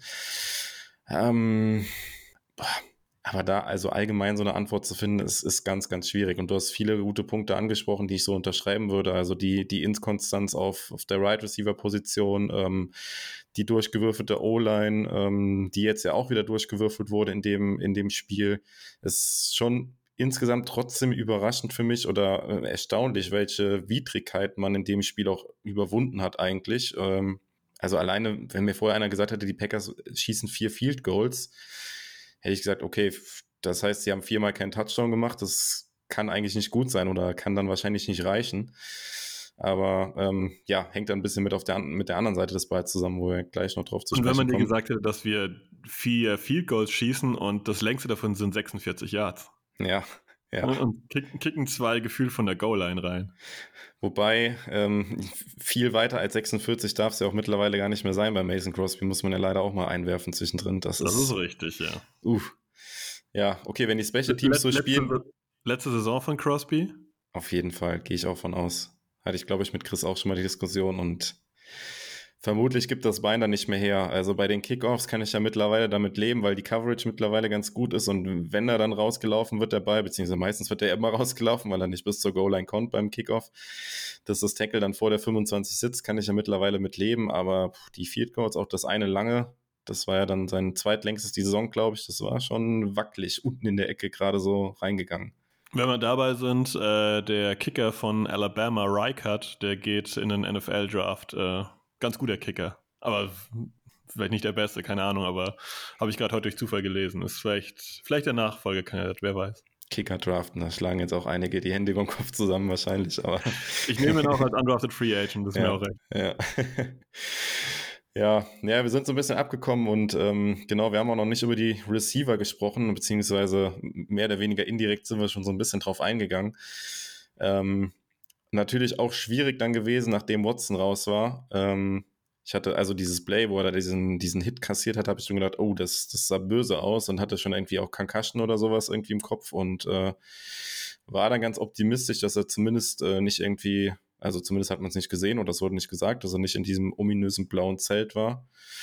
Ähm, aber dann in der Halbzeit oder nach der Halbzeit hat er, glaube ich, dann Hoodie angehabt an der Seite und war dann raus. Ähm, ja, also die Wide Receiver hatten auch keinen leichten Stand in dem Spiel, würde ich sagen. Und von Watson hatte noch ein, ein gutes Spiel. Äh, Lazard natürlich dann auch seinen einen guten Catch, den er tief äh, an der Seitenlinie fängt, in, wo die Packers tief in der eigenen Hälfte starten mussten. Ähm, ja, ansonsten, wie, wie, hast du die Wide Receiver gesehen? Ist da, also ist dir irgendwas hängen geblieben, ähm, positiv wie negativ noch? Patrick Taylor. Patrick Taylor Gut, gut. Also, nein, jetzt mal, mal ganz ernsthaft. Ähm, Receiver war einfach wieder völlig durchmischt. Ich habe da niemand wirklich positiv in Erinnerung. Du hast schon viele gute Punkte erwähnt. Ähm, es bleibt halt, wenn Watson nicht da ist und ähm, ist das eine sehr gemischte Gruppe. Äh, ich glaube, Dubs ist auch nur so halb fit gefühlt, ähm, weil das ist jetzt nicht der Dubs vor der Verletzung, aber man braucht ihn halt, gerade weil man jetzt eben Sammy Watkins entlassen hat und Patrick Taylor will ich trotzdem noch mal kurz erwähnen. Das ist genau so ein Play-Call gewesen. Klar, er war die Notfalloption, das ist genau das, mit dem die Dolphins nicht gerechnet haben. Dass da plötzlich ein dritter Running Back dasteht und der dann den Ball da äh, hingeworfen bekommt für, was waren das, sieben, acht, neun Yards, die Patrick Taylor da gemacht hat. Das ist auf jeden Fall dritter und neun oder sowas auch gewesen. Es war ein neues First ja. Down dann, ja. Äh, 17 Yards hat er gemacht. Wow, ist sogar mehr als ich gedacht habe. Ähm, das sind so Playcalls, die müssen wir eigentlich ausschöpfen, wenn wir schon so ein Roster haben, wo gewisse Sachen nicht so klar vorgegeben sind. Das war, das war gut, den da zu bringen, weil ich glaube, dass die Augen auf Aaron Jones schon da gewesen wären, wenn der in der Position gewesen wäre. Und ähm, ja, aber zu Receivern zurück, Puh, ja, äh, Mittelmaß in allen Bereichen, war jetzt nicht furchtbar, war jetzt aber auch nicht niemand, mal positiv rausheben kann. Ja, genau. Und Running Back und Receiver kann man so ein bisschen zusammen abhandeln. Ich eben schon mal gesagt, ähm, Laufspiel war in dem Spiel gar kein Thema gewesen. Also 61 Yards nur am Boden erzielt. Beziehungsweise Rogers hatte noch ein paar Yards äh, durch Scrambles, aber ähm, ja, würde ich jetzt mal nicht dem klassischen Laufspiel zuordnen. Es war dann doch überraschend, dass man dann trotzdem so viele Punkte machen konnte, obwohl das Laufspiel nicht geklappt hat. Wie gesagt, wir haben ja häufig drüber gesprochen, dass es ja eine wichtige Komponente ist für das Spiel der Packers. Und ähm, ich weiß nicht, ob du dazu irgendwas mitbekommen hast, aber hinter dem Einsatz so von Aaron Jones steht ja auch irgendwie noch so ein kleines Fragezeichen. Immer hat relativ wenig Snaps auch gesehen gegen die Dolphins wieder. Und er scheint aktuell nicht so hundertprozentig fit zu sein, weswegen dann auch ähm, Taylor dann häufiger im Backfield stand. Ich weiß nicht, ob du dazu irgendwas mitbekommen hast, aber von Direkt. offizieller Seite gab es da, glaube ich, bisher auch noch keine Infos, aber es ist halt auffällig, dass er deutlich weniger Snaps auch hat als Stillen jetzt im Spiel gegen die Dolphins. Ja, nicht nur jetzt, der hat die letzten Wochen deutlich weniger Snaps gehabt. Seit dem Bears-Spiel ist er deutlich von den Snap-Counts runter. Vorher hat er gegen äh, die Eagles, gegen die Titans und gegen die Cowboys hat er 65 und mehr Prozent der Snaps und seither 37,9 gegen die Bears, dann 56 nochmal gegen die Rams und jetzt 37,9 wieder gegen die Dolphins. Also irgendwas scheint da so ein bisschen zu sein. Im Englischen würde man sagen Lingering, also so ein bisschen, ähm, ja, äh, stetig präsente Behinderung bei irgendwas, also irgendwas Kleines scheint er zu haben, was ihn aber halt nicht am Einsatz hindert, aber halt vielleicht an ja, äh, der vollen Leistungsfähigkeit. Auf der anderen Seite finde ich, wir können uns einen Snap-Count erlauben. Wir sind nicht äh, ja, die Titans, die jetzt nur auf Derrick Henry setzen. Wir leben immer schon davon, dass jetzt immer, ist übertrieben, aber seitdem wir die beiden haben, leben wir davon, dass Dylan und Jones hier als Mischung eben auftreten. Klar, mir wäre es recht, wenn wenn sie quasi einen echten Snap-Share spielen könnten mit 50-50. Ähm, ich hoffe, es ist halt nichts Langwieriges, weil diese, diese Agilität von Jones gerade bei, bei Outside-Zone-Runs, die tut uns einfach gut und die hat auch ein bisschen gefehlt. Genau, ja, muss man die Woche dann auch mal beobachten, ob da vielleicht was kommt oder ob er vielleicht sogar auf dem Injury Report dann auftaucht, aber es war auf jeden Fall die letzten Spiele auffällig. Ähm, aber mit Patrick Taylor ist ja, glaube ich, auch jemand hinten dran, dem man durchaus da auch mal die Chance geben kann. Hat einen ganz guten Eindruck jetzt gemacht. Nicht nur bei dem einen Play, ähm, auch in Pass Protection sah er ganz gut aus. Zum Beispiel diesen einen Pass auf Lewis, den wir jetzt schon äh, thematisiert hatten, da hat er äh, ja einen Blitzer ganz gut aufgenommen. Von daher, aber trotzdem, klar, du hast gesagt, Jones würde natürlich fehlen, wenn er nicht richtig fit ist oder wenn er jetzt doch verletzt sein sollte. Ähm, ja, zur Offense haben wir jetzt schon relativ viel gesagt und dann äh, würde ich jetzt mal zu dieser einen äh, Entscheidung kommen oder Diskussion, ähm, die man so ein bisschen führen kann, zum Play-Calling auch. Und zwar gab es dann gegen Ende des Spiels ähm, die Situation, ähm, ja, dass die Packers ein Field Goal geschossen haben mit äh, gerade nochmal nachschauen. Ich glaube, es waren irgendwas knapp über zwei Minuten auf der Uhr. Genau, zwei Minuten zwei waren noch auf der Uhr. Ähm, haben die Packers ein Field Goal geschossen. Die Dolphins mussten zu dem Zeitpunkt schon ähm, all ihre Timeouts äh, verberaten, äh, also hatten kein Timeout mehr. Es stand dann also nur noch die Two-Minute-Warning aus und die Packers hatten Vierter und Drei an der, hm, ja, an der 8-Yard-Line von Miami und waren zu dem Zeitpunkt drei Punkte in Führung. Ähm, ich habe auf Social Media jetzt schon beides gelesen. Äh, würde jetzt einfach mal gerne wissen, ob du mit der Entscheidung leben konntest, dass da ein Field Goal gekickt wurde, oder ob du sagst, nee, Vierter und drei, kurz vor Ende, ähm, hol das First Down, mach den Deckel drauf und dann ist das Spiel zu Ende. Was, was hättest du gemacht in der Situation? Ich kann auch beide Seiten nachvollziehen. Es gibt ja die eine Seite, die mir persönlich erstmal näher lag. Tendenziell mag ich auch das Ausspielen. Aber so wie das Spiel verlaufen ist, wäre meine persönliche Befürchtung gewesen, dass du es ausspielst und nicht schaffst und dass die Dolphins dann irgendwas Wildes machen und sie haben einfach mit Waddle und Tyreek Hill zwei Leute, die in diesen wilden Sachen ähm, ja, sehr gefährlich sein können. Die brauchen nicht zehn Chancen. Wir reden hier nicht, dass hier eine Kiel Harry und sonst irgendwelche unbewegten Schränke da über das Feld rollen, sondern wir reden hier über meiner Meinung nach die zwei agilsten Wide die zwei, ne? Zwei der vielleicht fünf, sechs, sieben, acht agilsten Wide Receiver äh, in der NFL haben die eben auf dem Feld stehen und da reicht bei, bei Tyreek Hill reicht auch, dass du einfach den eine kleine Slant laufen lässt und dann lässt er zwei aussteigen, hat plötzlich ein völlig freies Feld vor sich und wir wissen mittlerweile alle, dass äh, Rudy Ford da hinten als zweiter Safety agiert, der genau eine Saison vorher mal Starter war bei den Jaguars. Wir wissen, dass Adrian Amos nicht mehr schneller wird. Wir wissen, ja, also ich kann schon nachvollziehen, dass man da gesagt hat, wir spielen es nicht aus, sondern wir machen die ganze Nummer so und sagen, okay, wir gehen jetzt auf sechs Punkte vor. Damit müssen die Dolphins auf jeden Fall einen Touchdown machen. Was aber bedeutet, dass die da auf die Tube drücken werden und sollte es denen schnell gelingen, dann würde uns wieder nur ein Field Goal reichen, um das Ding eben zu gewinnen mit dann in dieser Bilanz 9 zu 7 am Ende. Den Gedanken kann ich nachvollziehen. Ich kann aber auch nachvollziehen, dass Leute sagen, ja, hol es First Down und mach direkt einen Deckel drauf und gib den Dolphins quasi den Ball gar nicht mehr. Ähm, das ist beides legitim. Ist, ist glaube ich, eine Frage von, ähm, wie gut sich dein Team auch fühlt. Und wenn wir da zurückgehen und sagen, naja, die Offense der Packers war die ganze Zeit halt rhythmisch schon nicht on point, dass sie eben halt, du hast ja schon erwähnt, dass man nach dem äh, guten Return von Nixon das Ganze nicht verwerten konnte, dass man mehrere Field Goals aus kurzer Distanz hat nehmen müssen. Ähm, dass man dann vielleicht sagt, okay, wir trauen uns das Ganze einfach gar nicht, sondern wir wollen jetzt erstmal diese größere Distanz noch auf dem Board haben. Kann man irgendwie auch nachvollziehen. Ja, also ich vom ganzen Prozess her fand es halt irgendwie komisch, muss ich sagen, weil sie hatten Dritter und Fünf vorher, äh, wo AJ Dillon dann gelaufen ist. Ähm, und äh, by the way war das ein richtig krasses Tackle von Phillips da gewesen, der ihn da, also ich habe im Live-Bild habe ich erst gedacht, er ist jetzt über seine eigenen Füße gestolpert, hat mich noch total geärgert, weil er ja wahrscheinlich nicht nur das First Down geholt hätte, sondern auch in die Endzone gelaufen wäre, dann wäre der Deckel drauf gewesen. Und dann sieht man wirklich in der Zeitlupe, wie er da gerade noch so die Hand irgendwie an den Schnürsenkel bekommt und das halt reicht, dass Dylan so stolpert. Also äh, ja, hätte man auf jeden Fall noch mal länger drüber gesprochen, wenn die Dolphins einen Touchdown gemacht hätte, über dieses äh, Game-Winning Game dann wahrscheinlich. Ähm, ja, aber wenn du den dritten und fünf halt ausspielst und läufst in der Situation und die Packers sind an dem Tag den Beinen nicht wirklich gut gelaufen, äh, hätte ich halt gedacht, dass sie dann auch den, dass es dann auch quasi bedeutet, dass man dann den vierten auch bereit ist auszuspielen, wenn du bei Dritter und Fünf läufst. Ähm, man kann natürlich sagen, ja, du läufst bei Dritter und Fünf, weil du auf jeden Fall willst, dass die Uhr nicht anhält äh, und nicht riskieren willst, dass ein Incomplete Pass die Uhr noch anhält und den, den Dolphins nochmal ein Timeout schenkst, quasi. Äh, es ist äh, schwierig, aber ja, also mit diesen sechs Punkten, was erreichst du damit? Weil du bist sowieso auf die Defense angewiesen, dass sie keinen Touchdown zulässt. Und äh, ja, hättest du den vierten Versuch ausgespielt und hättest ihn nicht geschafft, wärst du auch auf die Defense angewiesen gewesen.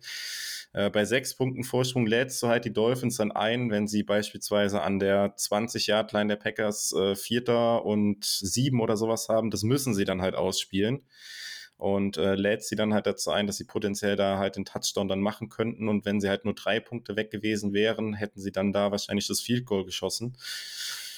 Äh, ja, ich weiß es nicht, aber tatsächlich hatte ich im Spiel selber auch den gleichen Gedanken wie du, dass ich dann in der Situation damit fein war, weil ich gedacht habe, boah, das war jetzt sowieso alles holprig, die ganze Offense und willst du das jetzt hier riskieren? Es ist super schwierig, aber es ist auch nicht das, also ich glaube, vor zwei Jahren oder vor einem Jahr noch hätte Matt LaFleur das ausgespielt, bin ich mir relativ sicher. Würde ich dir recht geben, ja. Einfach mal sich das nochmal verbildlicht. Wir haben mit AJ Dillon nur den Running Back wirklich fit gehabt, der straight durch die Mitte gehen kann. Aaron Jones, Snap Count draußen. Wir haben einige Drops gesehen ähm, in dem Spiel. Wir haben gesehen, dass Rogers auch mal wen übersehen hat, mal wen überworfen hat. Ähm, wir haben auf der anderen Seite auch eine gute Defense stehen. Ich meine, da läuft Savian Howard rum und so. Das ist jetzt auch jetzt nicht, wo du sagst, äh, ist die absolute Resterampe gewesen bei den Dolphins, sondern es ist halt auch eine, eine gute Defense gewesen. Und ähm, ja, wer, wer, das anders beantworten möchte, völlig legitim. Aber ähm, ich kann es in der Situation nachvollziehen, dass man sagt, okay, wir erhöhen den Druck auf die Dolphins. Und zwar so, dass ihnen einfach ein Field Goal nicht reicht, um in die Overtime zu kommen, sondern ähm, wir, äh, ja, wir setzen darauf, dass unsere Defense hält. Also so wird es auch klingt, weil unsere Defense in der Regel nicht hält, aber ja, ich glaube, es ist auch eine Gefühlssache in so einem Spiel. Ja, also die, die Defense kam ja auch aus zwei, also unsere eigene Defense, die Packers Defense kam ja auch aus zwei guten Drives, wo sie die Dolphins Offense stoppen konnten, beziehungsweise sie hatten ja auch lange gar keine Punkte mehr zugelassen. Also man hat dieses Momentum vielleicht dann auch so ein bisschen der Defense halt mitgegeben und gesagt, okay, ihr, ihr, ihr stoppt jetzt nochmal und äh, ja, letztendlich, äh, dann können wir jetzt auch den Bogen spannen und dann äh, auf die Defense zu sprechen kommen. Ähm, hat die Defense ja dann auch gehalten und äh, tatsächlich hat Rasul Douglas an einem entscheidenden Drive die Interception gefangen und äh, damit war das Spiel dann beendet. Ähm, ja, wo, wo fangen wir an? Weil hier gibt's auch so unfassbar viel, worüber man reden kann eigentlich. Ähm, ja, wir haben es schon beide gesagt. Also nach der ersten Halbzeit hätten wir beide nicht gedacht, dass die Dolphins keine Punkte mehr in der zweiten Halbzeit machen. Das war natürlich auch ein verschossenes Field Goal dabei. Aber ansonsten im Passspiel ging da ja gar nichts mehr in der zweiten Halbzeit. Ähm, ja, Sebastian, wie viel würdest du davon äh, Tour zuschreiben und wie viel tatsächlich Joe Barry oder der Defense? 50-50. Also es, es, bleibt dabei. Ähm, wir werden es in Enemy Territory nochmal hören. Die, die Packers sind 0 und 6, wenn ein gegnerisches Team mehr Rushing Attempts hat als Passing Attempts und die Dolphins sind davon, warum auch immer, weggegangen also als das Spiel losging, habe ich die ersten, keine Ahnung, die ersten zwei, drei Drives, wo Mostert da drei, vier Mal gelaufen ist für jeweils zehn plus Yards, habe ich gedacht, sch, sch, dieses, ne, mache ich jetzt im Podcast nicht, aber das kann, das kann nicht wahr sein. Wir werden jetzt einfach hier, wir liegen in Rückstand und wir werden jetzt einfach totgelaufen. Und das haben sie irgendwie dann nicht mehr gemacht. Und dann kam diese Unpräzision von, von Tour hinzu. Dann muss man auch sagen, haben sich die Cornerbacks, Cornerbacks und Devonta Campbell auch gut gesetzt, es wurde auch jeweils gut gelesen. Das gehört ja auch dazu und es wurde auch immer gefangen. Ähm, nicht jeder Cornerback fängt den Ball, lässt ihn sondern auch mal droppen. Das muss man auch einfach mal positiv vermerken. Es war irgendwie ein bisschen Playcall, ein bisschen hatten die Dolphins gefühlt auch Angst, das Spiel weiter zu laufen, weil es gab eigentlich keinen Grund. Ich meine, wir haben es vorhin gehabt, die, die Dolphins waren 20-10 vorne. Ja, und dann wird plötzlich irgendwie mehr geworfen, warum auch immer.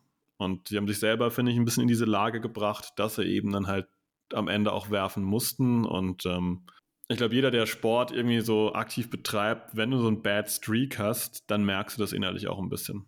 Wenn die erste Interception da ist und dann hast du vielleicht die zweite, die vielleicht gar nicht unbedingt deine Schuld ist, aber dann merkst du das ein bisschen.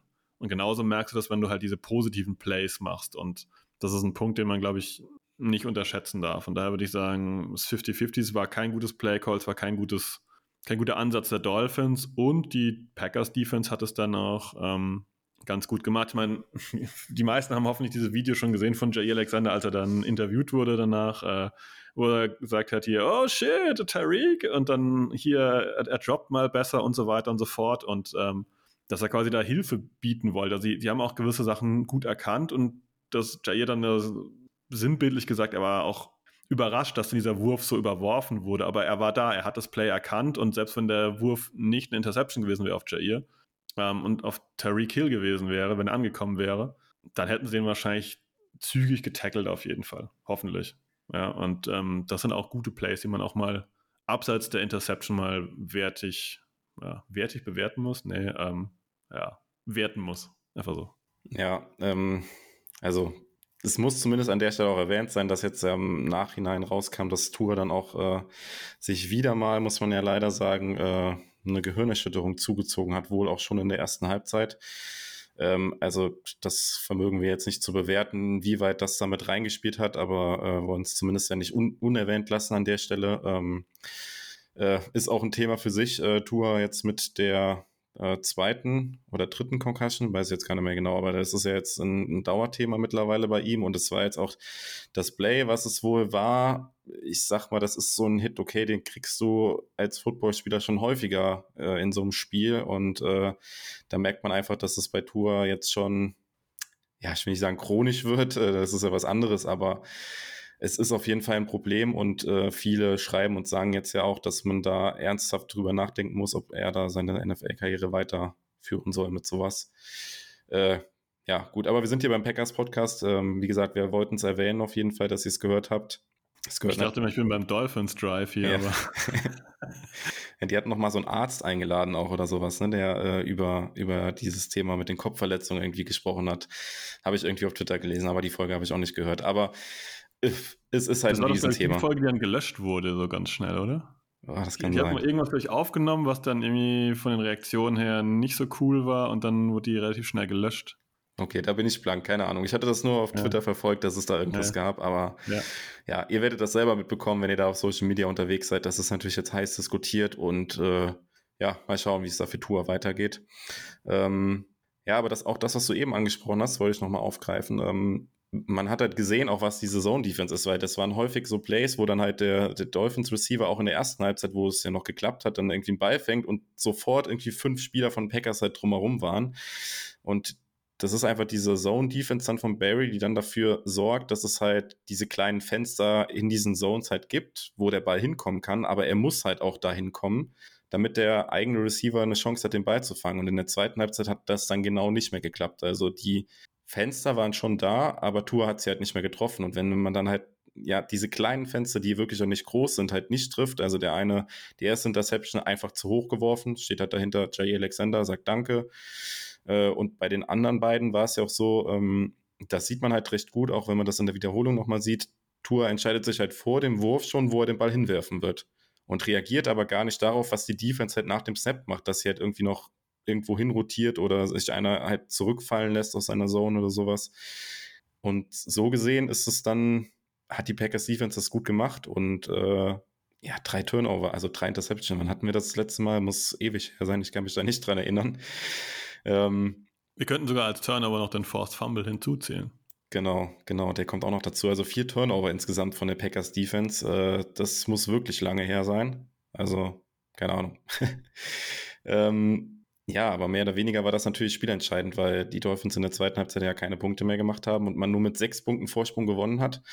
Ähm, vielleicht, äh, bevor wir uns einen Spieler so rauspicken, noch über den wir noch positiv reden, ähm, noch eine Frage an dich, Sebastian. Würdest du sagen, dass das jetzt so ein Spiel war, was eigentlich gezeigt hat, wie diese Joe Barry Defense funktionieren soll? Und äh, also das, was man in der zweiten Halbzeit insbesondere gesehen hat, ist es das, was man eigentlich von dieser Defense halt erwarten konnte, jetzt äh, auch nicht nur von dem, von dem Erfolg, äh, sondern auch halt, wie sie gespielt hat mit diesem Zone Coverage und was dadurch dann halt provoziert werden kann. Ist es das, was man eigentlich erwartet konnte? Nein. Einfach nein.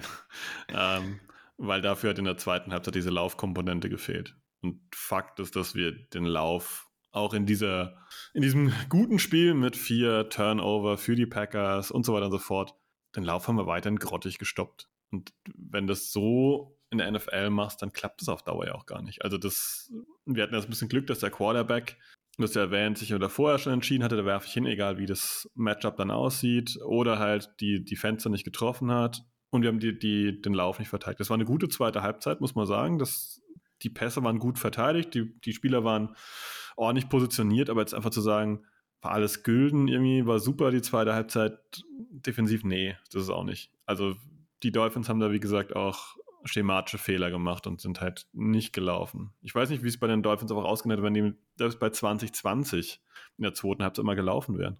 Was, auch das haben sie ja nicht mehr getan dann und, oder wenig getan. Und ähm, daher, ich, ich bleibe dabei, die Defense von Joe Barry ist insgesamt zu mutlos. Es ist zu viel. Bevor wir jetzt über Details sprechen und über Personal, das werden wir garantiert nach der Saison noch groß machen, aber Adrian Amos, der ist aus meiner Sicht immer gut, wenn das Spiel vor ihm ist. Das, der ist immer gut, wenn, wenn er als Blitzer auch mal nur, nur antäuscht wegen mir. Und dann halt näher an die Line of Scrimmage ranrückt, einen Tackle for Loss macht und einen Run-Stop macht und so weiter. Das sind seine Komponenten. Adrian Amos ist noch nie ein Safety gewesen, der, wenn er wie er so ein kleines Fenster überworfen wird, ähm, dann dahinterher springt und dann noch Tackle macht. Das war er noch nie. Und ich glaube nicht, dass wir die passenden Spiele dafür haben.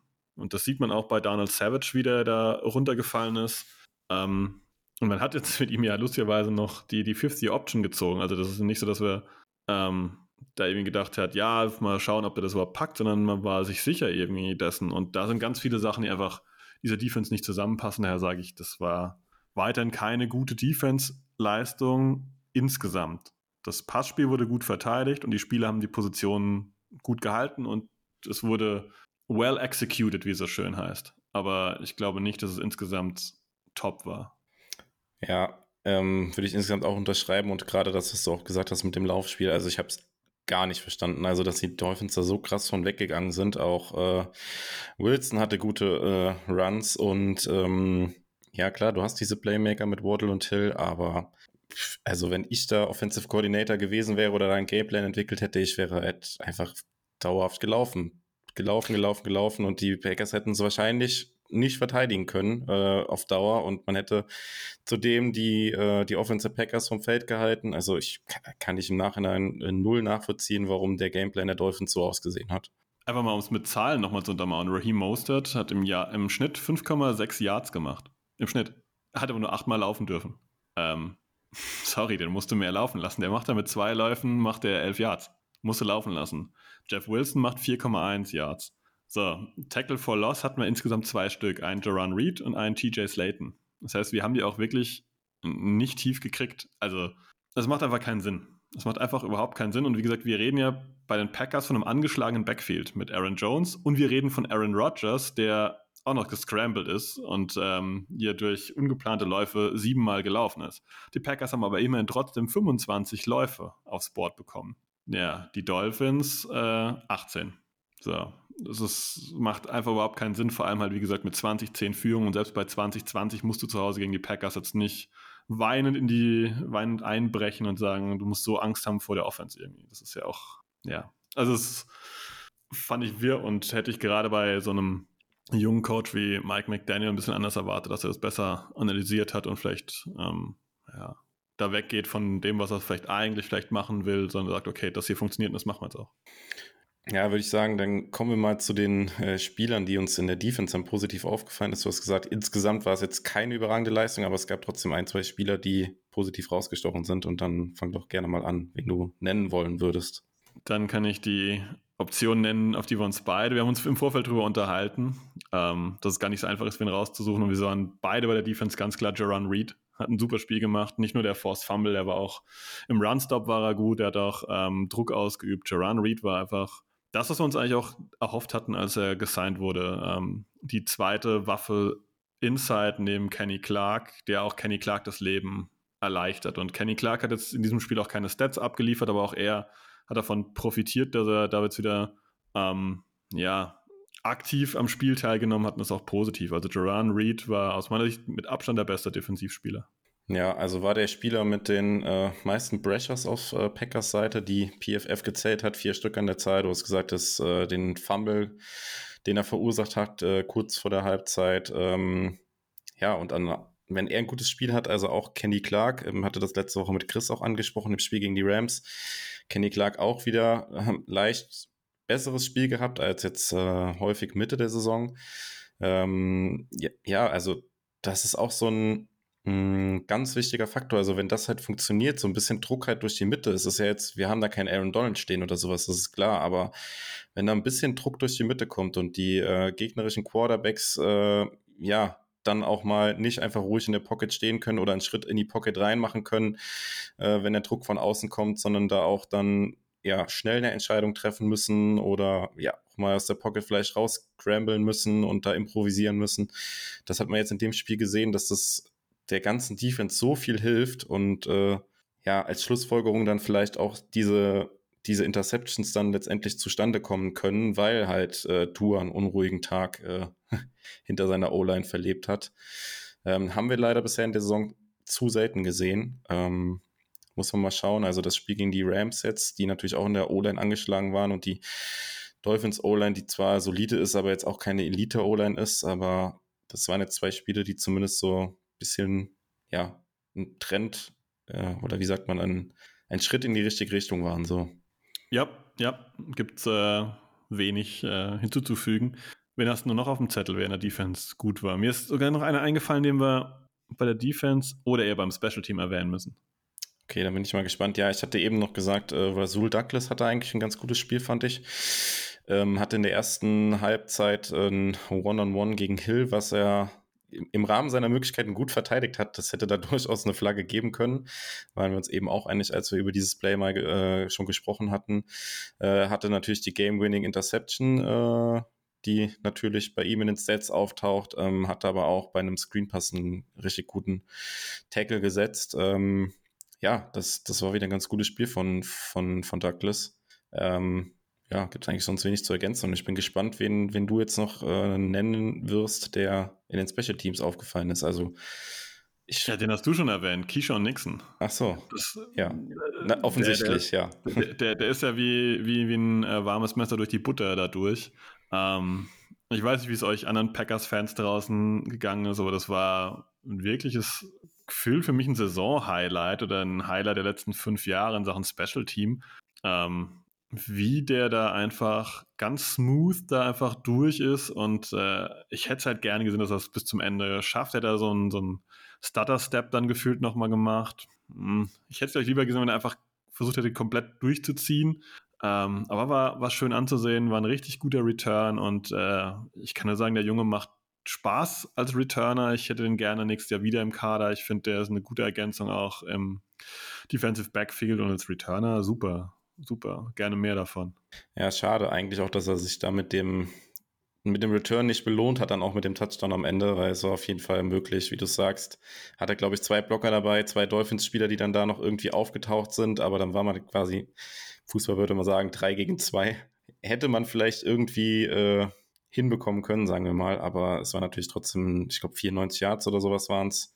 Äh, kann mich nicht erinnern, dass in den letzten Jahren also wahrscheinlich muss man bis zu Randall Cobb zurückgehen, oder? Dass man mal an so einen Kickoff-Return äh, ja, bei den Packers hatte.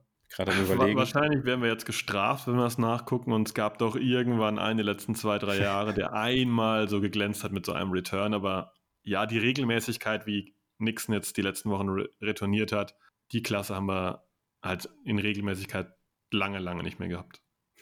Genau, und jetzt ist er leider verletzt. Äh, wie gesagt, äh, leider gibt es immer noch keine News. Äh, Hoffentlich fällt er nicht lange aus. Äh, das wäre auf jeden Fall so ein kleiner Downer auf jeden Fall nach richtig guten Spielen, die er jetzt abgeliefert hat. Ähm, ja, was gibt es ansonsten zur Defense noch zu sagen? Äh, Sebastian, hast du noch irgendeinen Punkt, den du noch anbringen wollen würdest? Nee, nee, also jetzt nicht zum Dolphins-Spiel. Nee. Okay, ja, dann können wir vielleicht allgemein so ein bisschen Deckel drauf machen. Also ihr habt es gemerkt, ähm, wir sind nicht ganz so euphorisch, wie, wie man das vielleicht erwarten kann nach so einem Sieg, auch wenn die Packers jetzt wieder, kommen wir jetzt gleich drauf zu sprechen, wieder jetzt ja mittendrin sind äh, im Rennen um die Playoffs. Aber es gibt halt trotzdem Sachen, die in dem Spiel halt nicht so gut geklappt haben, die halt äh, ja noch verbessert werden müssen. Ich würde da auch nochmal eine Frage draus formulieren an dich, Sebastian. Äh, wir waren uns ja einig, dass es äh, ja jetzt kein überzeugender Auftritt war. Ähm, aber glaubst du, dass halt äh, so ein Sieg halt auswärts dann in, in Miami ähm, unter schwierigen Bedingungen. Ähm, also man hat ja vier Starter verloren insgesamt während dem Spiel. Ähm, es lief nicht alles rund, man hat trotzdem gewonnen, ein schweres Auswärtsspiel. Dass das halt auch jetzt nochmal beflügeln kann so ein bisschen. Man hat jetzt zwei Heimspiele zum Schluss, dass das auch nochmal so ein bisschen was freisetzen kann, dass wir, ja, also das hatten wir ja irgendwie jetzt gefühlt auch noch nicht jetzt ab, abgesehen von ganz am Anfang der Saison, aber gut, da muss man sich erstmal finden und sowas, dass man so in so ein bisschen so in den Lauf reingekommen ist jetzt. Uh ja, ja, irgendwie schon. Aber. Du bist mir zu skeptisch, ja. Ja, ja, das mag sein. Ähm, ich habe das Gefühl, dass die Packers nicht beflügelt sind im Moment, aber sie sind motiviert. Sie sind ein bisschen gallig, ein bisschen bissig und ich glaube, sie wollen jetzt sich noch in die Playoffs reinquetschen und ich glaube nicht, dass die Spieler Bescheid wissen über 3%, 7% Wahrscheinlichkeit und den ganzen Kram. Sie wissen einfach, das ist möglich und bla bla bla bla bla von Spiel zu Spiel denken, aber ich glaube, so läuft es bei dem Moment ab und sie wollen halt diese Spiele ziehen, egal wie. Und ähm, sind da vielleicht auch ein bisschen zu, ja, zu anderen Maßnahmen vielleicht ein bisschen bereit. Ich meine, Jair, spannend wird es nach dem Vikings-Spiel. Sollte er dann nicht Justin Jefferson die ganze Zeit begleiten dürfen und die Packers trotzdem das Spiel gewinnen und er danach seine Klappe hält und dann halt nicht irgendwie was rumposaunt, dann könnte man sagen, dann sind sie vielleicht wirklich gallig darauf, einfach die Spiele zu gewinnen und halt vielleicht stellen die Egos im Moment ein bisschen hinten an. Ich meine, ähm, man hört nichts von Daniel Savage. Also es gibt ja andere Teams, wo dann Leute, die ich möchte nicht sagen gebencht werden, aber da hört man immer doch diverse Stories und wir haben Daniel Savage, der rausgenommen wurde, mehr oder minder. Ähm, Sammy Watkins wurde entlassen, da gab es auch jetzt keine, keine bösen Töne im Nachhinein. Selbst bei Kylan Hill gab es nur ein kurzes Kommentar, dass er jetzt nicht so mitgezogen hat. Vielleicht hat man da so als Gruppe ein bisschen den, den Drive gefunden. Ähm, das ist so vielleicht der Eindruck und deswegen würde ich sagen, ich glaube nicht, dass die da jetzt auf Wolke 7 schweben, sondern ich glaube, dass die gallig sind und da Bock haben, allen zu zeigen, ey, die Packers hatten die letzten Jahre zu Recht diesen guten Rekord. Und ja, Devonta Adams ist weg, aber wir sind trotzdem jetzt irgendwie kein Scherbenhaufen, nur weil der Wide Receiver Nummer 1 unser Team verlassen hat. Und ich glaube, das ist so ein bisschen das Mindset vielleicht im Moment. Ja, also ich persönlich muss auch sagen, bin mega dankbar dafür, dass es jetzt irgendwie nochmal so ein bisschen Spannung aufgekommen ist, weil man hat sich halt selbst seit während der Saison schon häufiger dabei ertappt, wie ja die Spiele so vor sich hingeplätschert sind, so gefühlt. Und ja, ich will nicht sagen, man hat sich nicht mehr gefreut auf die Spiele, aber man hat das, die Saison irgendwie schon so abgeschrieben gehabt. Und jetzt fiebert man halt irgendwie nochmal so richtig krass mit irgendwie. Und äh, das hat irgendwie so ein bisschen gefehlt bisher in der Saison. Und jetzt ist man wieder so voll drin irgendwie. Also ich finde es mega cool. Ähm, ja, und sehe das aber auch wie du. Also äh, das Team will jetzt zeigen oder kann jetzt halt auch zeigen, dass sie besser sind als der, der Rekord vielleicht, auch wenn das jetzt alles holprig war und so weiter. Aber ähm, ja, also warum, warum sollte so ein Sieg halt, äh, klar, in irgendeiner Form muss es halt auch irgendwie beflügeln oder ein bisschen Selbstvertrauen geben, das glaube ich schon. Ja, und ähm, dann sind wir auch schon ein bisschen bei den, bei den Playoff-Szenarien und äh, ich hatte das ja eben schon mal gesagt, die Packers äh, können sich bei der Konkurrenz bedanken, dass quasi alle für sie gespielt haben am vergangenen Wochenende. Und äh, ja, sollte man jetzt die verbleibenden zwei Spiele gewinnen gegen die Vikings und gegen die Lions, dann ist man tatsächlich nur noch von einer Sache abhängig. Und zwar bräuchte man dann noch, um in die Playoffs einzuziehen, eine Niederlage der Commanders gegen die Browns oder gegen die Cowboys. Oder alternativ sollten die Commanders beide Spiele gewinnen, würde es auch reichen, wenn die Giants beide Spiele gegen die Colts und Eagles verlieren. Ja, jetzt haben sowohl die Commanders als auch die Giants vermutlich jetzt die leichteren Aufgaben äh, jeweils vor der Brust mit Browns und Colts, aber ja, haben wir in der letzten Woche auch gesagt, das ist halt die NFL, da kann alles passieren. Das einzige Blöde aus Packers Sicht ist vielleicht so ein bisschen an dem Szenario, dass äh, ja die Cowboys und die Eagles gegen die die Commanders bzw. Giants in der letzten Woche spielen. Für die könnte es halt in der letzten Woche, also Woche 18, dann schon fast egal sein, wie sie spielen, je nachdem, wie am Wochenende, jetzt am Wochenende die Spiele ausgehen. Ähm, ja, also das, das so viel zu den, zu den Szenarien. Ähm, um nochmal bei den Prozenten zu bleiben, ich glaube, es sind jetzt irgendwie 37 Prozent oder irgendwie sowas Wahrscheinlichkeit. Ähm, also es ist immer noch wahrscheinlicher, dass sie nicht reinkommen, also wie dass die Packers reinkommen. Ähm, ja, aber wenn ihr da am Wochenende Football schaut und äh, die anderen Spiele im Blick behalten wollt, dann könnt ihr den Colts und äh, ja, es tut irgendwie weh, aber man muss den Browns die Daumen drücken. Die haben ja da so einen Quarterback rumrennen, der ja nicht wirklich Sympathie verdient hat eigentlich. So sage ich es jetzt einfach mal.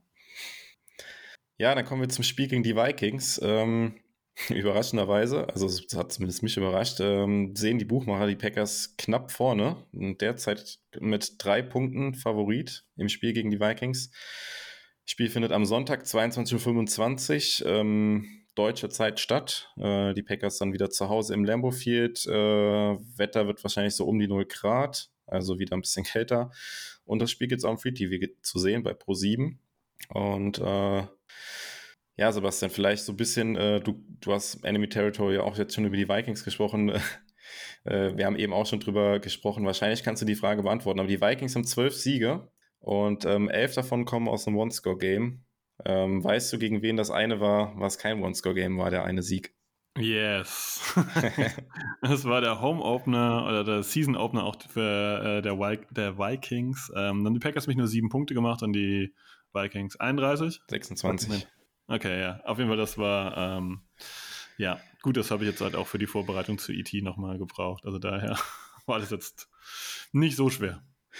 Ja, wie, ähm, also da gibt es ja auch viele Diskussionen drüber. Wir haben da eben auch im ähm, Vorfeld schon ein bisschen drüber gesprochen. Wie siehst du das mit den äh, One-Score-Games? Also viele sagen jetzt ja, oh, oh Gott, also die sind jetzt ähm, 11-0 im One-Score-Games, äh, super untypisch und total glücklich, dass sie jetzt die Division gewinnen und da am Top-Seed in der, in der NFC mitspielen. Wie siehst du das? Ja, da haben wir im Vorfeld ja auch schon drüber diskutiert. Ich habe da eine andere Meinung, glaube ich, als viele. Äh, die NFL besteht für mich bis zu den letzten ähm, ja, zwei Minuten des Spiels eigentlich fast nur aus One-Score-Games oder völligen Blowouts. Also da hast du so die Nummer von den Rams gegen die ähm, Broncos, Broncos, am Wochenende, was äh, einfach komplett entschieden ist. Oder du hast ein Spiel, was halt wirklich auf Messers Schneide steht in den letzten zwei Minuten und dann wird da draus vielleicht noch ein Two-Score-Game und dann ist es in die Richtung entschieden. Oder es bleibt halt ein One-Score-Game. Ich finde, es gibt wenige Spiele, die so in der Mitte dazwischen rumdümpeln, wo es eigentlich so zwei Scores Unterschied sind und damit geht es dann einfach ja, in die, über die Ziellinie. Ähm, daher kann ich den Vikings jetzt nicht so vorwerfen, dass sie so viele One-Score-Games gewonnen haben. Was man halt rausstellen muss, ist eher, dass sie halt sehr viele One-Score-Games gewonnen haben, indem sie am Ende mit dem One, mit dem Ein-Score drüber gegangen sind nochmal. Also ich glaube, das ist so der Punkt, weil One-Score-Game-Siege gibt es einfach verdammt viel. Wenn man die Packers, äh, ich habe es jetzt gar nicht nachgeschaut, aber die Packers, wie viele Spiele haben wir denn eigentlich One-Score-mäßig gewonnen? Also gegen die Dolphins One-Score, gegen die Rams war es mehr, gegen die Bears war es auch mehr, Cowboys war One-Score, Patriots war One-Score, Buccaneers war One-Score und gegen die Bears war es wieder mehr. Also wir haben auch ein paar One-Score-Games gewonnen, aber die Vikings laufen halt oftmals Spielen hinterher und am Ende haben sie diesen Stretch und ziehen sich nochmal vom Ergebnis drüber. Das ist halt interessant, ähm, weil man es eigentlich Kirk Cousins vorher nicht so zugetraut hat, dass man gesagt hat, ja, wenn der unter Druck steht, dann passieren eher Fehler. Vielleicht muss man ja auch mal den Coach loben ähm, von den Vikings, der halt auch ein bisschen von einem lauflastigen Ansatz weggegangen ist und eben halt nicht mehr beim First und Second Down mit Dalvin Cook erstmal zweimal läuft und dann mal sagt, na gut, jetzt jetzt haben wir hier dritten und sechs, jetzt muss Captain Kirk hier was zünden, sondern das ist ja ein bisschen anderer Ansatz. Ja, ähm, daher, wenn wir jetzt auf diese One-Score-Thematik zurückgehen, ähm, ich finde es nicht relevant, ob du One-Score gewinnst oder nicht. Ähm, ich finde, äh, auf die Vikings bezogen ist es relevant, dass sie in der Lage sind, am Ende nochmal ja, eine Schippe draufzulegen und das halt scheinbar wöchentlich. Ja, es ist jetzt das zweite Mal, dass wir gegen die Vikings spielen. Also das äh, 26 zu 7 ist jetzt schon eine Zeit lang her. Ähm, Gibt es für dich irgendwas aus dem Spiel, was sich jetzt in das Duell hier transformieren lässt irgendwie? Oder sagst du, boah, das war Anfang der Saison und äh, das ist jetzt eigentlich alles auf Null gestellt und äh, kann man nichts von mitnehmen? Also wir erinnern uns ja alle noch dran, die Packers Offense hatte richtig Probleme, den Ball zu bewegen. Ähm, Pass Rush der Vikings war sehr gefährlich gewesen. Äh, ja, die, die O-Liner da auch noch nicht gefunden, so wie jetzt. Ähm, ja, und Justin Jefferson, der uns zerlegt hat. Lässt sich davon irgendwas irgendwie in dieses Duell mitnehmen oder sagst du, nee, das ist zu lang her? Ah, Finde ich, find ich super schwierig. Ähm, man kann natürlich Sachen mitnehmen. Man kann, oder man, man kann, beziehungsweise muss Sachen mitnehmen, wie, dass wir von der Defense her so nicht mehr spielen können. Also wir müssen da irgendwas ändern. Egal was wir ändern, klar ist nur einfach, so nochmal gegen die Vikings wird es nicht funktionieren. Also die haben jetzt schon im ersten Spiel einen Schlüssel gegen die Defense gehabt und ähm, da muss was passieren. Ähm, auf der anderen Seite, die Offense sah mit sieben Punkten gegen die Vikings jetzt schlechter aus, als er in diesem ersten Spiel war. Da waren auch positive Momente mit dabei, die zu keinen Punkten geführt haben am Ende. Wie gesagt, über diesen tiefen Pass auf äh, Christian äh, Watson haben wir oft schon drüber gesprochen, wenn der angekommen wäre, was wäre dann überhaupt passiert und so weiter und so fort. Da waren auch gute Punkte dabei, die kann man halt mitnehmen. Aber klar ist, dass, glaube ich, die Packers viele andere Dinge mitbringen. Wir fangen an mit einer, wir haben eine andere O-Line als diesem ersten Spiel. Die wird deutlich besser halten.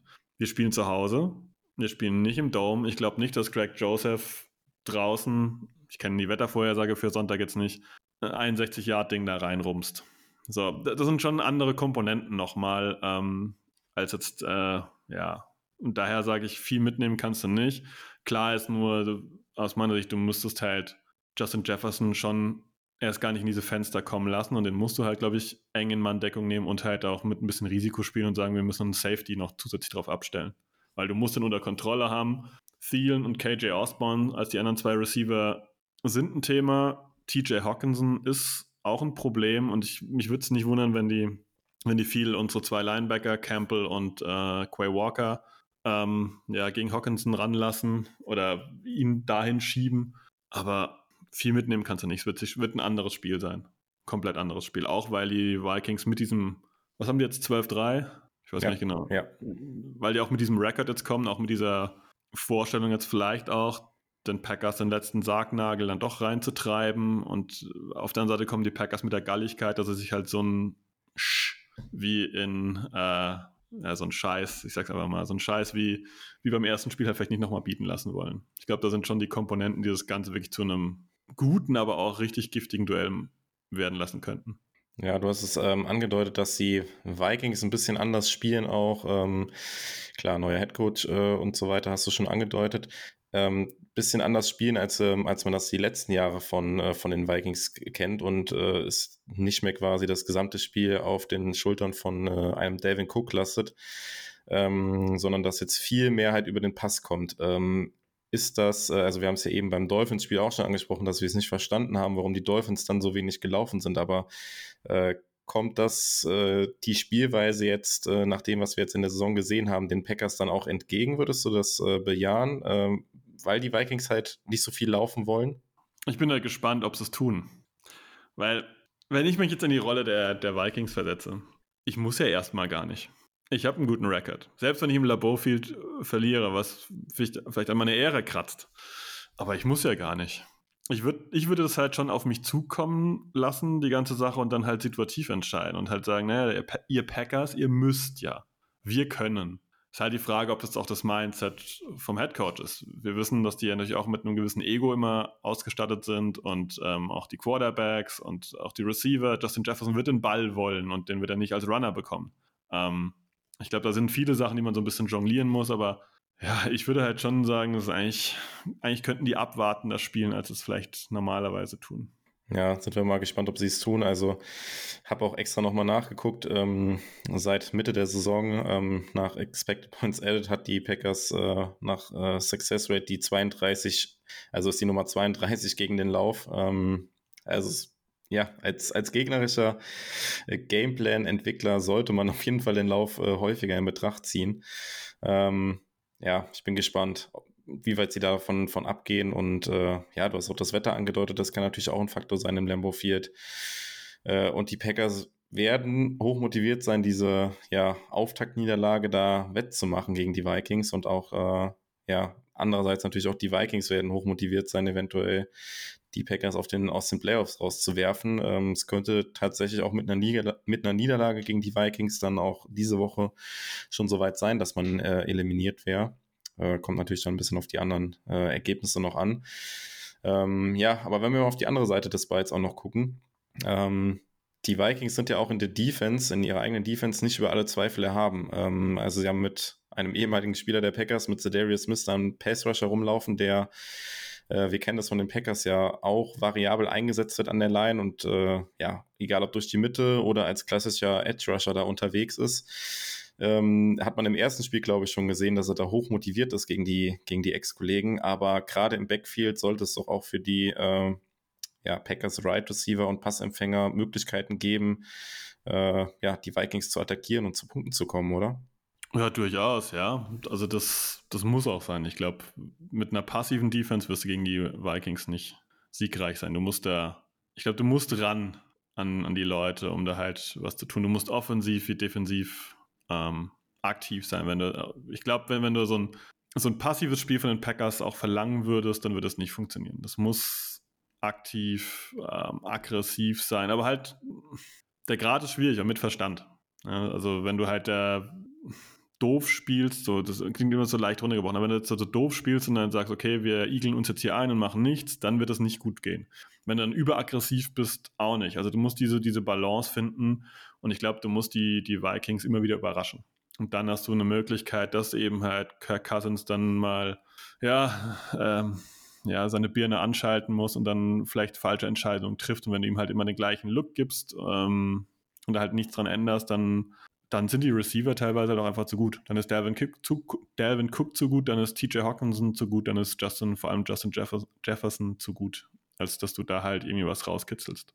Ja, also ich denke auch, dass gerade halt über die ja, über das äh, Defensive Backfield der Vikings schon was gehen sollte, auch für die Packers Receiver. Da waren die Vikings jetzt in den vergangenen Wochen doch häufig anfällig äh, gewesen, haben da auch mit äh, Verletzungen zu kämpfen und äh, ja, das ist so, finde ich, so ein bisschen die Achillesferse dieses Teams auch. Die haben dann halt diese eigene Offense, die halt ähm, auch dann große Rückstände ähm, irgendwie dann doch wieder egalisiert oder das Team wieder rumreißt irgendwie, aber die, die Defense, also ich meine, gegen die Colts, äh, klar, das, da ist ein bisschen was zusammengekommen, auch mit äh, ja, knappen Entscheidungen, die dann alle für die Colts gefallen sind, aber 33 Punkte gegen den, ja, die Colts kassierst du nicht einfach mal so, weil du eine gute Defense hast. Also ähm, ich glaube, es ist, ähm, würde ich jetzt sagen, auch ähnlich wie ähm, die Perspektive beim Spiel gegen die Dolphins, dass man versuchen muss, halt auch mit der eigenen Offense halt Schritt zu halten, dass man ähm, vielleicht auch noch den Ticken dann besser als im Spiel jetzt gegen die Dolphins. Ähm, ein, zwei Drives noch mehr mit äh, Touchdowns dann äh, vollenden kann, ähm, die ein, zwei Turnover dann nutzen kann und da Punkte mitnehmen kann,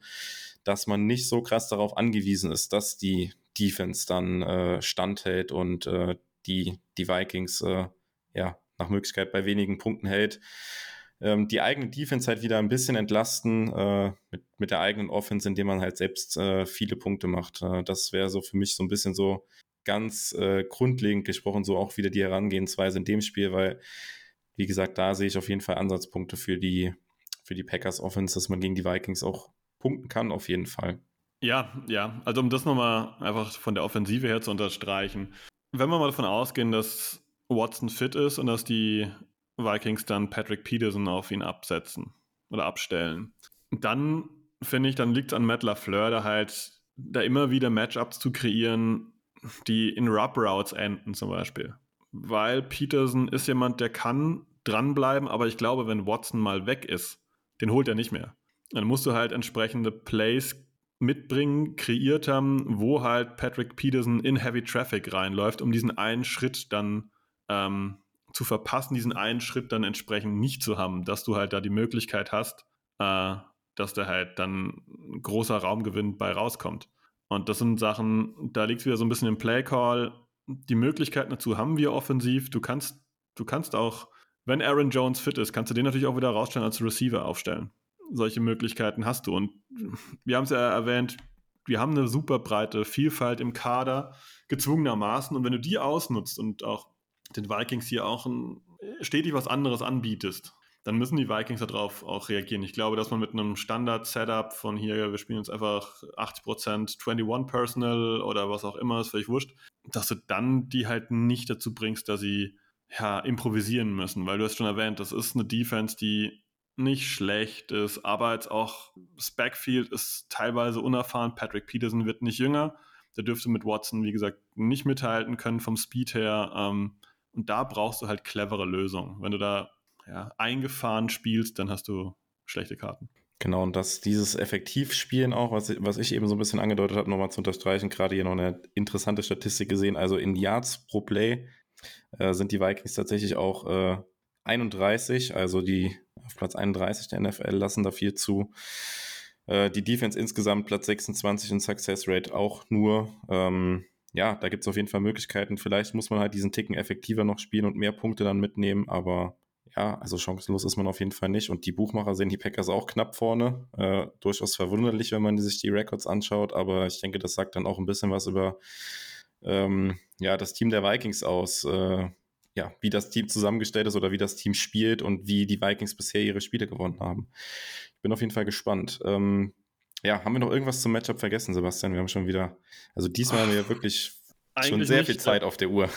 ja, ich glaube, vergessen haben wir nichts. Ähm, vielleicht ein interessanter Punkt, ähm, wenn wir von Kenny Clark und Jerron Reed als aufstrebende Tendenzen denen zugesprochen haben. Ähm, Sender Garrett Bradbury ist bei den Vikings auf jeden Fall angeschlagen und fraglich. Sollte der ausfallen, wäre das natürlich schon ähm, wäre nicht schlecht für die Packers. Ähm, der Ersatzmann Schlottman ist auf jeden Fall ein Downgrade. Ähm, ja, Ich habe im Enemy Territory die Frage gestellt und da konnten sie auch nicht so richtig darauf antworten, was eigentlich wäre bei den Vikings, wenn einer der drei Receiver mal ausfallen würde und sei es nur mit so einem Out for the Game und äh, nächste Woche so der dabei, was dann eigentlich los wäre, weil die anderen Jungs hinten dran sind halt nicht getestet. Ne, wie gesagt, äh, das wäre halt mal so ein spannender Punkt. Was ist eigentlich bei den Vikings los, wenn Thielen raus muss? Gar nicht jetzt Justin Jefferson. Was ist los, wenn Osborne raus muss? Müssen die dann alles ändern, weil dazu waren sie die Saison über noch nicht gezwungen. Man wünscht niemand eine Verletzung, auf gar keinen Fall. Aber es ist garantiert ein interessanter Punkt, wenn da jemand sich mal ähm, ja, ein bisschen was verdreht oder einfach mal kurz raus muss.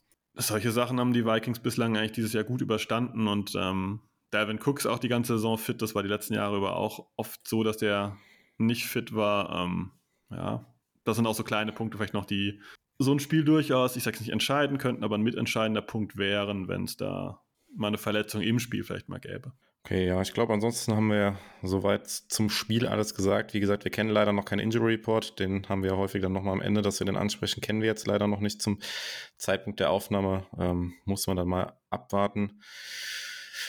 Ja, und ansonsten äh, bleiben dann noch die Tipps übrig. Ähm, Sebastian, hau doch mal gerne raus, was du denkst, wie das Spiel ausgehen wird. 33 zu 30 für die Packers. Wow, ich glaub, sehr, sehr high scoring, ja. Es, es wird High Scoring und ich glaube, das muss es auch sein. Ich glaube, die Defense der Packers wird es nicht komplett low halten können. Aber ich glaube auch, dass die Offense der Packers gegen diese Defense deutlich besser und Rodgers wird hoch motiviert sein, dass das gegen die Vikings wie im Hinspiel nicht nochmal passiert. Ich glaube, ich glaube auch, dass wenn Watson fit ist, der hat auch noch was zu beweisen. Der wird auch nochmal ein, zwei, drei Prozent mehr drauflegen, weil er genau weiß, dieses Ding, den allerersten NFL-Pass, den hätte ich haben müssen und ich hätte ihn reintragen müssen. Und ich glaube, da, da werden Punkte fallen. Also ich glaube, wenn, äh, wenn es die Chance gibt, glaube ich, dass wir ein ähnliches Play-Call nochmal sehen werden, wo Watson so eine Bombe geworfen bekommt, glaube ich. Äh, könnte ich mir vorstellen, genau aus dem Grund, was du sagst, äh, Rogers und Watson wollen zeigen, dass sie es äh, äh, besser können als im ersten Spiel. Ja, ich glaube auch, dass relativ äh, viele Punkte fallen. Ähm, ich tippe auf ein 31 zu 27 für die Packers. Ähm, also auch fast 60 Punkte. Nicht ganz so viele wie du. Aber ich glaube auch, dass, äh, ich habe es eben angedeutet, dass der, der Weg zum Sieg muss darüber gehen, dass die Offense noch einen Ticken effektiver spielt als gegen die Dolphins. Weil ich glaube, dass man die, die Vikings nicht, äh, nicht unter 25 Punkten halten wird können. Und dass man da selbst halt äh, ordentlich punkten muss. Ähm, ja, dann wären wir eigentlich fast am Ende der Folge. Ähm, an der Stelle, genau, der Sebastian hat es mir gerade geschrieben, damit ich es nicht vergesse, äh, haben wir nämlich am Anfang die News vergessen. Äh, wir hatten ja, wollten wir noch auflösen, aber ihr habt es vielleicht auch schon mitbekommen, unsere Charity-Weihnachtsverlosung. Da sind am Ende tatsächlich 5000 Euro zusammenbekommen und äh, ich denke eine richtig äh, gute Summe für ähm, den Bund Deutscher Kindertafeln und die DKMS, die wir da jetzt, ähm, ja, wo wir Geld hinspenden können, jeweils zweieinhalbtausend Euro ähm, ja, 24 Preise, die wir verlost haben. Äh, ihr findet das auf äh, Social Media, auf Instagram und Facebook. Da haben wir die Losnummern veröffentlicht, die was gewonnen haben. Die Auslosung selbst haben wir auf unserem Discord-Server live gestreamt. Das hatten wir ja gepostet, ähm, äh, gepostet an Weihnachten. Und äh, ja, vielen Dank an der Stelle auf jeden Fall an alle für ähm, eure Teilnahme. Und äh, ich denke, da können wir als äh, Community richtig stolz sein, was da an Geld zusammenbekommen ist. Also hätte ich äh, selbst nicht gedacht, dass wir da äh, 5000 Euro zusammenbekommen. Richtig gut. Ja, und ähm, dann können wir noch zum Abschluss äh, auf die äh, Fantasy, auf die Hörerliga nochmal kurz zurückschauen, weil es ist schon okay, dass du das nicht selber machst, Jo. Denn du stehst ja im Finale. Du hast nicht nur die Regular Season als bestes Team beendet mit einem 10-4-Record, sondern du stehst auch im Finale. Und da triffst du auf äh, Team Cheesehead, der nach der Vorrunde Dritter war und hast dich im Halbfinale gegen äh, Pookies Rowdies, glaube ich, heißen die, genau. Genau, gegen, äh, gegen den Simon. Den, seit London stehe ich mit dem auch ein bisschen in Kontakt. Wir hatten da auch okay. während unserem Fantasy-Matchup ein bisschen geschrieben. Gehört unserem Podcast auch immer da mal Grüße an der Stelle. Äh, da haben wir ein bisschen äh, ja, uns gegenseitig immer geschrieben und mitgefiebert, was unsere Spieler so treiben. Und äh, zum Glück für mich habe ich mich dann knapp durchgesetzt am Ende. Ja, ja, genau, ja. Ja, äh, wie fühlt sich so an, als äh, Podcaster dann gleich mal die Schande mit sich zu tragen, die eigene Hörerliga potenziell zu gewinnen, solltest du diese Woche gewinnen? Ja, ich muss ja irgendwie die Höre und die, die, die Ehre ähm, der Podcaster hier oben halten. Also du hast dich ja auch noch gut geschlagen. Du bist im ähm, Viertelfinale, glaube ich, knapp ausgeschieden, ne? Bist ja. Fünfter geworden jetzt am Ende. Ähm, ja, Chris wusste wahrscheinlich, dass wir hier heute über den Podcast sprechen und ist deshalb nicht dabei heute bei der Folge. Ähm, ja, Chris hat den zwölften und damit äh, letzten Platz belegt. Äh, aber ich glaube, er wird hoch motiviert sein, das im nächsten Jahr äh, ja, die, die Schmach äh, wieder gut zu machen und zu zeigen, dass es besser kann. Er hat einen Bowl gewonnen, auch wenn es nur der Toilet Bowl war. Ja. ja. Ja, insofern das zum Abschluss, auch wenn ihr äh, selbst noch Fantasy spielt. Äh, es gibt ja da, also normalerweise sind in der vorletzten Woche normalerweise die Finals. Viel Erfolg, wenn ihr da irgendwo Fantasy vertreten seid und dann noch euer Finale spielt. Ähm, für uns war es das diese Woche und für uns war es das auch für dieses Jahr. Das war die letzte Folge Packers Talk Germany für dieses Jahr. Insofern wünsche Für euch Hörer ist es die vorletzte, weil Enemy Territory kommt ja wegen meinem Fehler danach. Stimmt, genau. Aber also meine Stimme werdet ihr auf jeden Fall zum letzten Mal hören für dieses Jahr. In dem Sinne auf jeden Fall auch schon mal einen äh, guten Rutsch und einen guten Start in 2023. Und dann hören wir uns hoffentlich nächste Woche wieder. Viel Spaß beim Spieltag und danke fürs Zuhören. Bin raus mit einem Go Pack Go. Genau, auch von mir noch guten Rutsch und äh, Go Pack Go.